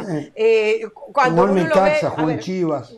Jugador del América, Chivas no jugador que además y, además yo creo que debería aprovechar eh, la federación, el entorno mexicano que tiene Cendejas alrededor. Yo creo que a un jugador no hay que rogarle para que juegue con tu selección, pero si estás viendo una calidad importante, si estás viendo que en ese puesto te hace falta un jugador, si estás viendo que el jugador está entre una cosa y otra, a mí sí me parece que es importante convencerlo y, a ver, no convencerlo, pero como como mínimo que no se sienta que, están, que no están haciendo nada porque él llegue. Eh, ese episodio que se ha hablado, que, que te llegan eh, antes de embarcarte en tu concentración y, y, ponerte los papeles, antes de montarte en el bus, yo creo que deja mucho que desear. Ojalá que lo aprovechen. Hay jugadores ahí como Néstor Araujo, tuvo al mismo Sánchez, eh, tiene a, Jorge Sánchez, me refiero, tiene a Fuentes. Eh, creo que hay jugadores ahí que pudieran por lo menos hacer parte del trabajo y a ver si Sendeja se decanta por la selección Fuentes no creo, pero, pero, pero eh, un Araujo, un Ochoa. un Ochoa. Caro, es, verdad lo que usted dice. Yo creo que se viene una, un culebrón con el tema Sendeja. Si mantiene este hmm. nivel Sendeja, va a haber mucha presión, mucha presión para el Tata Martino para que lo convoque, a no ser que haya una sorpresa grande y termine siendo convocado por Estados Unidos, que no veo, ¿eh? no veo. Por ahí escuché que de la federación lo habían llamado a Sendeja, de la Federación de Estados Unidos. Claro. Pero, lo que veo de Berhalter me parece que no va por ahí. ¿eh? Y, perdón por Richard, y perdón por Richard, pero solamente decir una cosita. Estados Unidos no tiene la sensación de que juega mal, México sí. México no está jugando bien, salvo ese partido contra Paraguay, que evidentemente el equipo mejoró. Mm. Entonces yo sí creo que Ben Harter está menos presionado. Ben Harter, la decisión que tome el día de mañana se le va a respetar. Tata Martino no tanto. Sí, ahí por un lado hay una diferencia. Estados Unidos hoy Hoy creo que le sobran, le sobran opciones en el abanico a Greg Berhalter y no es el caso de México del Tata Martino. Eh, el campeonato que viene haciendo Sendejas, pero además que el campeonato que está haciendo es con ascenso cada día más. No es solamente por los tres goles que haya marcado y la asistencia que tenga, sino es también por todo lo que es capaz de generar y hacer jugar a los compañeros en el América. Que recordemos, es el líder, hoy es líder del campeonato del fútbol mexicano. Eh, si vemos la situación de Sendejas, debe haber algo también de molestia y así lo interpreto yo, más allá que pueda ser un trámite de FIFA, en la insistencia de tratar de coaccionarlo a través de la carta o el documento de rechazo a jugar con otra selección. ¿Qué es lo que ocurre? Si él firmara esa carta y después no es convocado ni por el Tata para este mundial, ni por otro, y después su momento de fútbol decae o deja de ser atractivo para otro seleccionador, sencillamente habrá renunciado a la posibilidad de haber jugado con una selección. A Sendeja yo no digo ni a ningún jugador es que haya que rogarle, pero sí entiendo que el futbolista tiene que mirar la selección como algo que él anhela y desee, pero también como un trampolín y una oportunidad para el crecimiento de su carrera, porque es así. Porque de haber sido de esa manera, por ejemplo, en el pasado, Camoranesi no hubiese podido ganar un mundial de fútbol con Italia. O David Trezeguet, por ejemplo, con Francia, cuando sale campeón del mundo, si desde jóvenes se le hubiese exigido que renunciaran a una selección u otra para ser llamados el jugador espera el llamado que le pueda convenir o espera que lo llame alguien. México no le está diciendo que lo van a llamar, lo están coaccionando para asegurar que no vaya a ir con otra selección. Y eso es lo que a mí me parece mal. Y a mí me parece bien la actitud de Cendejas de no haber devuelto el documento firmado. Me parece eso notable, tan notable como el gran temporadón que se está mandando. Ahora, viendo las necesidades de México, definitivamente creo que hoy México le sirve y, le vendría muy bien poder contar con, con, Alejandro Sendeja en la convocatoria para la Copa del Mundo. No sé si el Tata Martino se vaya a atrever, porque el Tata Martino pareciera ser que, que desde que llegó a México anda con las gringolas, como los caballos, no mira hacia los lados, solo hacia, hacia una sola idea, y esa sola idea está con la base de jugadores que tuvo. Si alguien falta de ahí, si alguien no está, creo, él lo va a sustituir con los que se han mantenido dentro del radar del Tata Martino. Y creo que a nivel de selección es un tema de momento y el momento de Cendejas no se debería desaprovechar. Si quieres que no vuelva a tenerlo Estados Unidos o que no lo, no lo consideren, simplemente convócalo, convócalo y úsalo. México es el que tiene la primera opción. Yo creo que Estados Unidos nunca lo va a está, El nivel que está mostrando Sendeja es para que eh, se peleen por él Estados Unidos y México, eh, en mi opinión está mostrando un nivel altísimo, de verdad. Es más, sospecho que mi coterráneo Brian Rodríguez se equivocó en haberse ido al América. No sé, no, eh, bueno, sí había sido titular, después perdió la titularidad en Los Ángeles FC, pero en este América, el que vimos ahora frente a Tigres, ¿dónde va a jugar Brian Rodríguez? Es más, no hizo goles, pero me encantó lo de Federico Viña. Sí, Al fútbol el América juega mejor con el primer gol. con Henry Martín. Eh, impresionante, impresionante. Entonces, no veo dónde va a jugar Brian Rodríguez, porque Sendejas está en un momento excepcional. No creo que Brian Rodríguez esté a esa altura, ¿eh? No creo que esté a esa altura. Entonces, y el cabecita tiene que jugar, el cabecita tiene una jerarquía en el fútbol mexicano que definitivamente eh, es inamovible. Entonces, no sé, pero yo por Cendejas eh, me pelearía si fuera México o si fuera Estados Unidos. Solo una, buena cosa, noticia ¿eh? para el Tata, sí. Solo, ah, por cierto, una cosa, eso me hace recordar cuando, Perdón, eso me hace recordar ahora que dijo lo del cabecita cuando José del Valle y Hernán Pereira decían que no, que no estaban contratando a un jugador. Ah, y Richard, creo que también, Richard, tú tuviste esa, ¿no? Eh, yo estoy, yo sí, y lo mantengo, lo mantengo. Para mí no era una buena idea traer al cabecita Rodríguez. Ha resultado, bueno, sí, bueno. Eh, perdón. Creo, que, creo que todos los ingredientes apuntaban a que, a que no era un, gran fichaje, porque apenas había pero marcado, no sé, dos o tres goles. No, no, no, no, pero, pero Richard, Carolina, tantos partidos en el Medio Oriente, imagínate eh, eh, es como pensar que el fútbol del Medio Oriente puede ser un buen baremo para llegar a, y triunfar en el fútbol mexicano. Y no estaba triunfando. Desestimaron, desestimaron que podía Carolina, cabecita. No, no, no, no, no, no, no. El debate era otro. El debate era otro. Yo tengo memoria de debate. Si quiere, podemos recurrir al bar de Jorge Ramos y su banda. El debate era, usted decía que el América fichó a un goleador. Le decíamos nosotros que el América fichó a un muy buen futbolista que tiene que jugar por izquierda, usted decía, no, para mí tiene que jugar de nueve, porque en ese momento Henry Martín no le marcaba un gol al arco iris y Federico Viñas era la otra opción, Roger Martínez lesionado. Usted decía, el cabecita no, tiene que no, jugar no, no, no, no, no. Yo decía que podía jugar de y le decíamos, y ustedes y le decíamos, que no bueno, le decíamos que no era un goleador y ahí están los números. De todas maneras, de todas maneras ha marcado Con goles. Cinco goles usted no es el goleador de ninguna liga. Perdón, pero de quién fue usted no es el goleador de ninguna liga. Ah, pero recién va ¿cuánto lleva el goleador del torneo este fin de semana? ¿De quién fue el gol más rápido del torneo este fin de semana? Segundo 55, perdón. ¿Qué tiene que ver eso? ¿Qué tiene ah, que ver que fue el gol más rápido? Bueno, no, porque ustedes, porque ustedes dijeron que no estaba ni para marcar goles ni que venía en forma futbolística. No, no, Entonces, era de desestimar, era de desestimar. Aparte, aparte, era un jugador que si no te daba goles, como mínimo te iba a dar asistencias. Hoy el cabecita Ah, y eso lo dijimos. No Pero es que ni siquiera hacía asistencias en donde estaba, claro, era obvio que uno pensara Perdón, muchachos, muchachos, muchachos, muchachos. Ahí está. La siguen ahora, pero un televidente, Alejandro Zagal, y le vamos a dar el crédito, nos aclara cuando decíamos que no entendíamos qué pasaba, que el Wolverhampton eh, seguía contratando delanteros. Nos dice Alejandro Zagal que en el partido entre mm, el Wolverhampton y el Southampton, eh, el recién llegado, Calachi, se lesionó ruptura de ligamentos y ahora por eso es que fueron por Diego Costa. Ah, ahora mm. entendemos más, ¿eh? para tener una alternativa. Qué pobrecito, qué mala suerte. ¿eh? Primer partido rompió ligamentos, tiene para ocho meses. ¿eh? Por eso es lo de Diego Costa entonces. ¿eh? Perfecto. Gracias Eh, por la terminen la discusión que tenían.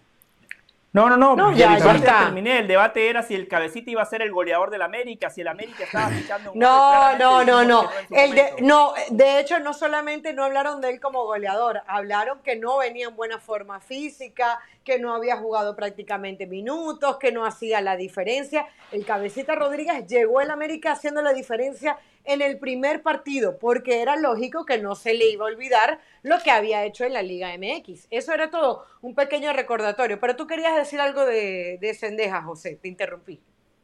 Ah, sí, claro. eh, que yo no estoy tan, tan de acuerdo con Jorge que dice que hoy Estados Unidos y México se lo tienen que pelear. No, no, no, no, no. no tam- tampoco, tampoco nos confundamos. Pongamos las cosas en proporción. Sendejas es un buen jugador que está teniendo un muy buen momento en un equipo que tiene un buen entrenador, que tiene un muy buen colectivo y que tiene mejor plantel que los rivales que enfrenta. Un equipo al cual le está saliendo absolutamente todo. Pero ni México ni Estados Unidos pueden pretender trascender por la calidad de un jugador, salvo que ese No, no, jugador no, sea pero el Messi. caso Y de Cendejas del Valle. Está lejísimos, está lejísimos. No, no, no. Sendejas ya jugó muy bien el torneo pasado, ¿eh? Cuidado, no es que, no es que está en los buenos 15 minutos. No, no, no. Sí. Sendejas hace rato que viene jugando muy bien. Desde que llegó al América, Sendejas ha rendido en un nivel parejo con algunos sí. más altos y más Perfecto, tiene 24 Pero ha años, rendido, ¿eh? ¿eh? Tiene 24 años, pasó Está por bien. Zacatepec, pasó por Chivas, por Sí, Necaxa, sí, por América. sí. Por Recién Chivas no pasó nada. En Necaxa dio el salto. No, no, no. En. Necaxa jugó muy bien. Eso fue lo que lo llevó a la pero no nivel Ya selección. en Necaxa jugó muy bien. No nivel selección. Pero a lo que tiene México hoy, perfectamente entra. Hoy Sendejas para jugar por afuera es más que Laine, es más que Alvarado, Ah, con diferentes perfecto, pero, características, pero pero, ese es más que otro Orbelín debate. Pineda. Ese ya es otro ¿Eh? debate. Ese ya es Por otro eso, debate. pero Usted entonces- Tiene hoy nivel selección. Entonces- usted dice que se lo tienen que pelear como que si fuese la última Coca-Cola del desierto. No, como que es el jugador tampoco que va yo a dije eso partido. Que vaya a Por eso a usted Estados Unidos se da cuenta, usted está Tampoco diciendo cosas, se da cuenta que como usted se equivoca, usted está haciendo una lectura de algo que yo dije y la hace mal, se lo digo yo porque sé lo que dije. Entonces, eso es lo que me lleva a pensar cuántas veces se equivoca usted leyendo situaciones que pasan que no las entiende bien. Esto No, es no, una se prueba. equivoca. Esto juega en Usted su se equivoca contra. porque mire, Berhalter, Berhalter y el Tata Martino piensan como el profesor Tavares, como el maestro. No fue parte del proceso, no ha sido consistente, no ha sido regular. Un cuarto de hora y ahora lo voy a premiar llevándolo al mundial. Las cosas no son tan así como ustedes las Pero. José, Entiendan que hay un José, técnico, pero eso no hay es terquedad. José, pero eso no es terquedad, porque tú y yo todos vimos el partido de Antuna el otro día ante Paraguay y desentonaba. Sí, sí. Es que Antuna no entregaba bien una pelota. Antuna no desbordaba el último cuarto de cancha. Antuna no recibía bien el balón. Diego Laines, para el mismo Tata Martino, en ese proceso que estamos hablando, es un jugador en el cual él no confía como titular. Él confía en Diego Laines como un revulsivo, como últimos 15 minutos. Orbelín Pineda pues, pudiese ser algo por ahí. Entonces, si el equipo no está jugando bien, si el equipo no es confiable, si se te lesionó tu mejor jugador que era el Tecatito Corona, que ojo, el Tecatito Corona confiaba en él, pero tuvo una copa, eh, pe- pero tuvo partidos decepcionantes y no venía funcionando. No Señores, mañana hay Champions. ¿eh? Mañana hay Champions. Ah, señores. claro, y el Eh, partidazo, Celtic Real este Madrid. tema de la selección mexicana, perdón. Funes Mori ya empezó a trabajar en cancha con Monterrey. Eh, creo que es muy buena noticia para su equipo y también para el Tata Martino. Eh, todavía tiene tiempo de ponerse en forma, de lograr eh, una buena condición física, una continuidad futbolística. Así que vamos, ahora me pregunto en dónde va a jugar Funes Mori en Monterrey con el momento de Berterami y de Rodrigo Aguirre. Si- no, no, no veo a los tres jugando, ¿no? Entonces, No. Eh, está dando ventajas eh, Funes Mori eh, con el tema de la lesión, los otros vienen bien rodados. Mañana partidazo frente a un Cruz Azul. El Yagui Martínez tampoco viaja No sé a quién pondrá sobre el lateral derecho, seguramente Alcata Díaz, no sé, no sé qué otra posibilidad tiene. Sí, porque Escobar se lesionó, se lesionó. Se lesionó. Perdón, seis partidos comienza la zona de grupos de la Champions. Mañana por el grupo E, el Dinamo de Zagreb juega frente al Chelsea y el Salzburgo frente al Milan. Em, partidos claros en favor del Chelsea y del Milan, sin duda. En el grupo F, el Celtic de Glasgow recibe al Real Madrid y el Leipzig frente al Shakhtar Donetsk. Madrid y Leipzig favoritos. El grupo G, el, el Shakhtar Donetsk perdió, si no a todos, a casi todos sus jugadores extranjeros. Se fueron, se marcharon. No quisieron quedarse por el tema de la situación bélica en Ucrania. O sea, el Shakhtar Donetsk va para que le paguen lo que le corresponde por estar en la zona de grupos, pero sería prácticamente un milagro. Ojalá yo me esté equivocando, ¿no? En el grupo G, el Dortmund frente al Copenhague. Por eso después, por eso muchachos, cuando hablamos de la Champions, miremos estas cosas. ¿eh? El Sevilla frente al Manchester City. Ah, el Sevilla hmm. puede, va a ser de local, en Nervión, eh, puede que lo pueda complicar un poco. Tal vez el último partido de y en el, exacto. Y en el grupo H, Benfica frente al Maccabi, claro favorito el equipo portugués. Y el único partido por el que vale la pena perder la tarde, el Paris Saint-Germain frente a Juventus. Este Con el mejor tridente de la historia, Jorge. No, no, no. El mejor tridente de la historia. No está Suárez ahí. Hay dos nomás, pero falta el otro. No, está el mejor tridente de la historia, Messi, Neymar y Mbappé. No, el mejor tridente de la historia. Eh, bien? Vamos a ver, mañana yo me voy a detener en el Paris Saint Germain frente a la Juventus, ¿no?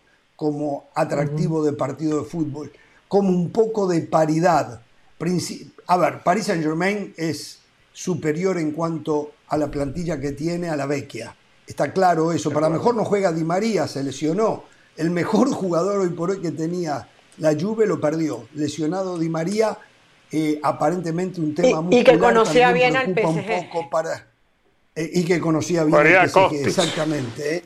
Entonces, pero es el partido más atractivo de lo que hay mañana en la Champions. el Paris Saint Germain seguramente va a ir con los tres fenómenos de arriba, Vitiña con problemas físicos, no sé si jugará en el medio campo, este, Berrati. Así que bueno, Berrati, con Renato Sánchez seguramente. Sí, exactamente. el Paris Saint Germain iba a ir con los tres monstruos el fin de semana.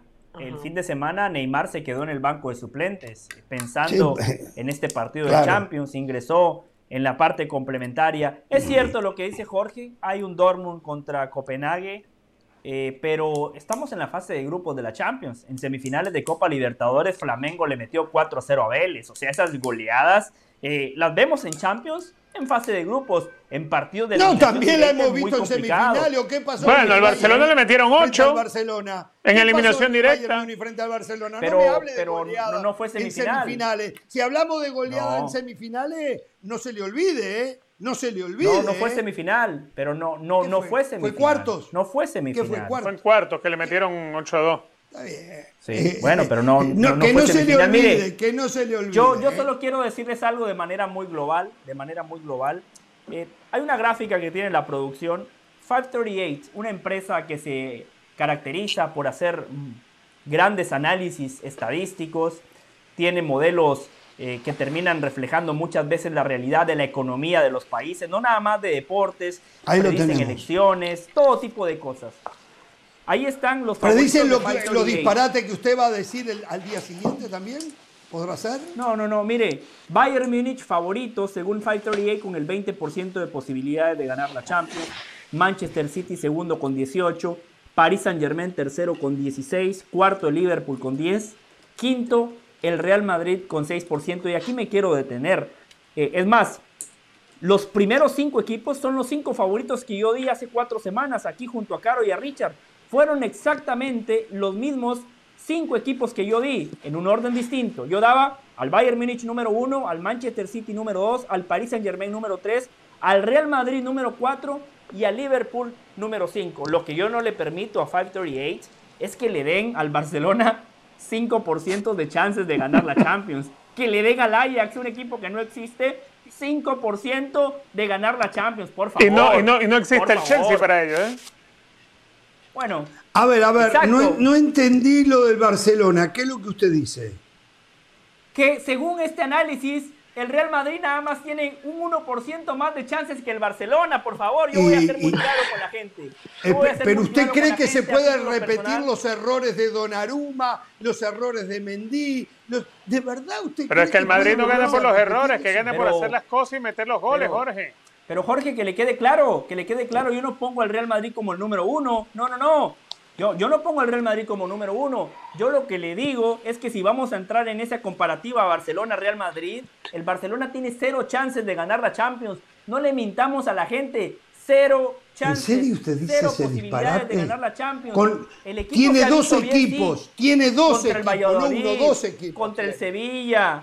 Por favor, en Champions los monstruos son distintos. El Barcelona se reforzó muy bien. Pero el Manchester City, por cierto, aquí dicen que la felicidad se compra. La plantilla más cara, la plantilla más cara de la actualidad, ¿Y el... la del Manchester City del señor Pep Guardiola.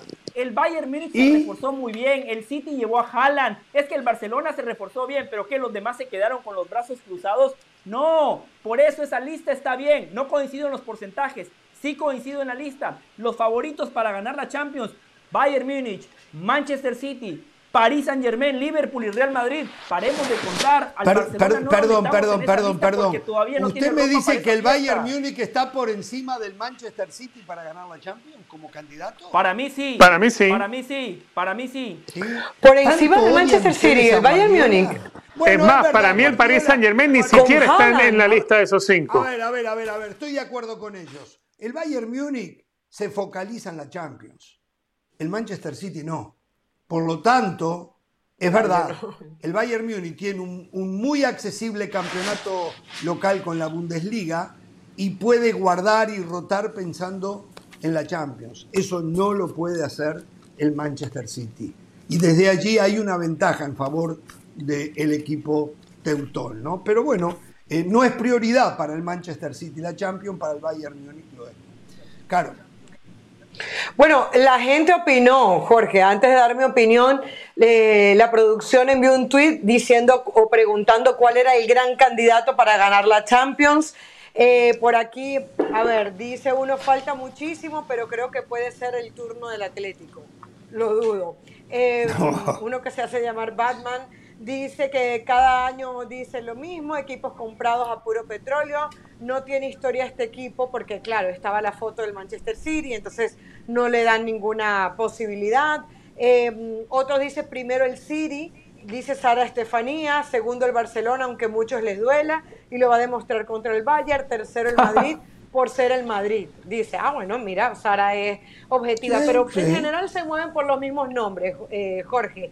Eh, dice, cada año pasa lo mismo, a ver si ahora es diferente. Francisco Polo dice el Real Madrid y los árbitros, otra orejona más. Eh, otro dice, eh, le responde, le responde uno que dijo el Barça, eh, el tipo, el ah no, del Manchester City, dice, el tipo no puede sin Messi, así de simple, eh, hablando de Guardiola. Y dice Muy cierto. Anthony, Anthony Medina dice, siempre es la misma historia, quieren inflar al City y al PSG, al final la gana siempre el Real Madrid. Así que, y bueno, la fortuna la que tiene el Madrid no, no la tiene ningún otro El equipo. PSG no entra en el cuadro de los cuatro primeros de la Champions. No está para mí ni siquiera entre los primeros cinco. Para mí lo del PSG, no sé, a mí que me perdonen, pero, pero eh, entra ahí por, la- por las figuras que tiene, nada más. Pero Tengo estamos hartos de, de las, las pobres Bueno, el, el Real del Madrid con las figuras que tiene lo ganó. Lo que sí hay que Es que por las figuras nada más, pero no por el fútbol del Paris Es Saint-Germain. increíble lo bien que hace los cambios Ancelotti. ¿eh? El equipo no tiene volumen, no tiene, no tiene forma, todo, pero el hombre, el italiano hace los cambios. Pasó el sábado. Pero Jorge, Ancelotti ganó en todos lados. ¿Eh? Sí, no, no. Siempre que tuvo grandes jugadores cuando fue al Everton y no tuvo grandes jugadores, se tuvo que ir, ¿no? Pero bueno, Sí. Pero, pero sí, yo- sí, yo sí, quiero decir un par de Madrid- cosas. El Real Madrid tiene, Ajá. tiene breve, Sí, sí, Caro, dale. eh, el Real Madrid tiene grandes individualidades como el Paris Saint Germain, sí, tiene grandes futbolistas. Al final de cuentas, los jugadores marcan la diferencia, pero el Real Madrid sí tiene algo que no tiene ningún otro equipo en Europa y eso tampoco lo podemos Fortuna. negar. Lo que, Fortuna. lo que muchos ingenuos llaman suerte, eh, fortuna, los que vemos el fútbol le llamamos personalidad, carácter, saber sufrir, eh, que cuando las cosas vienen mal no achicarse, todo lo contrario, dar, dar un paso hacia adelante, creérsela, competir hasta el final, cuando algunos tiran la toalla, hay equipos que luchan, eso hace distinto al Real Madrid, no es suerte como dicen algunos. Sí, Caro, perdón. Yo, yo hay un error que no voy a cometer dos veces y es dejar fuera de carrera al Real Madrid porque su fútbol no me lo indique. Yo creo que si hay algo que demostró el Real Madrid en esta última temporada de la Champions League es que con individualidades, con jerarquía, con historia, con prosapia, si quiere llámele un poco de suerte, también se gana una Champions League. Yo creo que el Real Madrid es un equipo que aunque futbolísticamente no te dé las garantías, siempre lo tienes que meter entre los candidatos. El Real Exacto. Madrid volvió a cachetear, llámenle historia, llámenle lo que, lo que le queramos llamar, pero yo creo que Real Madrid tiene que estar entre los candidatos porque además es algo que se ha ganado. Barcelona. Creo que lo más difícil para el Barcelona puede llegar a ser esa primera fase. Si el Barcelona en esa primera fase sale estoico, sale tranquilo, porque se va a enfrentar al Bayern Múnich, al Inter de Milán, porque sabemos que se enfrenta en un grupo muy difícil, ojo con el Barcelona.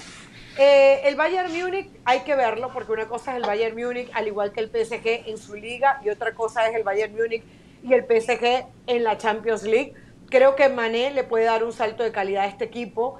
Creo que eh, hay, eh, además este Bayern Múnich tiene un, un, gran técnico como Nagelsmann. No hemos visto ese Nagelsmann de Leipzig porque vaya que dio de qué hablar el Leipzig de Nagelsmann en su momento en la Champions League y creo que estamos esperando todos a ver ese Bayern Múnich de Nagelsmann. Ahora sin Lewandowski y PSG futbolísticamente lo que está mostrando Gaultier es muy bueno. O sea, por primera vez yo creo que en, el, que en la Ligue Yo lo quiero ver, no lo he visto en detalle. No sé, hay que verlo fuera de la Liga de. Granjeros. Messi, bueno, por eso hay que verlo ahora en la Champions Fuera de League. la Liga de Granjeros. Por primera vez de después de mucho Bueno, yo creo que lo de yo creo que lo de la Liga de Granjeros veremos qué tan así es ahora en la Champions League. Así que bueno, yo creo que siempre y pero el gran candidato para mí, es el perdón, equipo- el equipo pero del el gran capricho del- candidato del- para del mí- billete. el gran candidato para mí el Manchester ¿Cómo? City. Este es un equipo, este, este equipo con Holland dio el salto de calidad que para mí necesitaba. Mañana sí hay fútbol en México también, es semana de fútbol entre semana, León frente a Juárez, Santos Laguna con Necaxa, qué bien Pachuca, cómo se lo llevó por delante a Santos Laguna. ¿eh? América Sí. Atlético de San Luis, Monterrey Cruz Azul es el partido de la jornada de mañana. ¿eh? Eh, es impresionante la cantidad de fútbol, es imposible poder Todos ver los días. los partidos, estar. Es, Qué es bueno. una cosa, es qué bueno por un lado, pero satura de verdad, al punto que uno al final termina confundiéndose de ver, eh, tiene que ser más selectivo, voy a ser más selectivo para ver, no voy a querer ver todo lo que pueda, sino solamente aquello que piense que puede aportar muchísimo a mi conocimiento futbolístico y al programa. ¿eh? Eh, Muy bien. Muchachos, eh, alguna cosa que quede pendiente. Eh, mañana Bueno. terminada la Champions, recuerden que acá tenemos todo el análisis. ¿eh? Sí, la escucho, señora. Sí. Una, una cosita, eh, este fin de semana también se jugó el derby de la Madorina. El Milan le ganó al Inter, Ah, sí. eh, tres goles por dos. Eh, No Rafael vi, Leao fue el gran protagonista. Dos goles, ¿no? Sí, con dos goles y además un jugador que se lleva y se lleva elogios. A veces se nos va todo entre el Real Madrid, el Barcelona, la Premier League, el fútbol mexicano. Estuvo, estuvo en la tener. mira de varios equipos en este, en este verano, ¿eh? para que se lo llevaran. Y el, es más, creo que una oferta, una oferta fuertísima, no sé si fue del Manchester United o el Chelsea. Al final se va- los ingleses se, se van a llevar todo.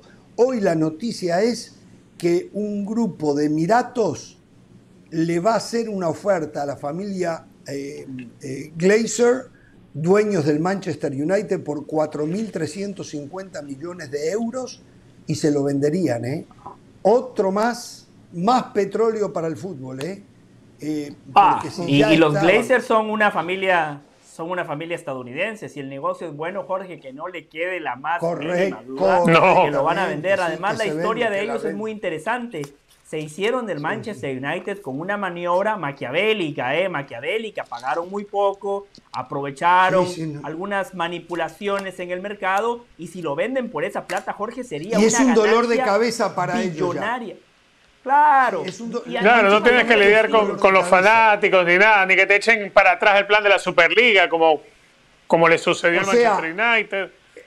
El Manchester United caería entonces dentro de la categoría de equipos estados, porque normalmente detrás de estos grupos de inversión de esos estados está el Estado, está el Estado. Entonces, mm. eh, seguramente los que estamos en esta mesa no lo vamos a ver pero no tengo la más mínima duda que el fútbol del futuro, entre el bar que lo está destrozando al fútbol, esperemos que puedan reconducirlo, y estas inversiones, va a ser sumamente elitista, donde ni siquiera al Real Madrid, al Barcelona y al Bayern Múnich les va a alcanzar para seguir compitiendo, que van a tener que también pasar a manos de este tipo de inversionistas bueno, el, Bayern Múnich ya lo ha hecho, ¿no? El 49% sí, el Bayern Múnich, del Bayern Múnich es de un grupo, de una propiedad Es que no hay forma, no hay otro camino. El Real Madrid es el bueno, único hay otra que forma. va a sobrevivir un poco hay más. Hay otra forma. Pero al final hay va otra a forma, caer. Jorge. El, día que se vaya Florentino Pérez, el Real ah. Madrid, el, día que Florentino Pérez lo va a sostener todo lo que Eso pueda. le iba a decir. Eso le iba a decir. Hay otra forma, hay otra forma, claro, tener un presidente como Florentino Pérez, que da un máster en economía y de manera paralela su equipo gana Supercopa de España, Liga y Champions. Pero no va a alcanzar con el máster de economía para competir. Se está llevando todo, y esto es en serio, José. Se está, le, sobra la plata, pero, les, pero, pero es una cosa, es un desquicio. Mire eh, las cosas que hizo el Manchester United y las que hizo el Chelsea ahora. Y sabe una cosa, para el verano que viene descartan el 40 o 50% de las locuras que hicieron ahora. No se extrañe usted ah, que para el verano que, que viene Casemiro esté de salida del Manchester United. No se extrañe, ¿eh? ¿Y sabe por cuándo? Por 15 millones de euros. Porque a ellos no les importa. No les importa la plata. No les importa. Es para la Superliga. y se empiecen a a enamorar del cricket y se olvidan del fútbol. Es cuando van a salir todos esos capitales del Medio Oriente del sí, Sí. Señores, mañana estamos de regreso. Descansa la señora de las alas y vuelve Pereira. ¿eh? No tengan temor de ser felices.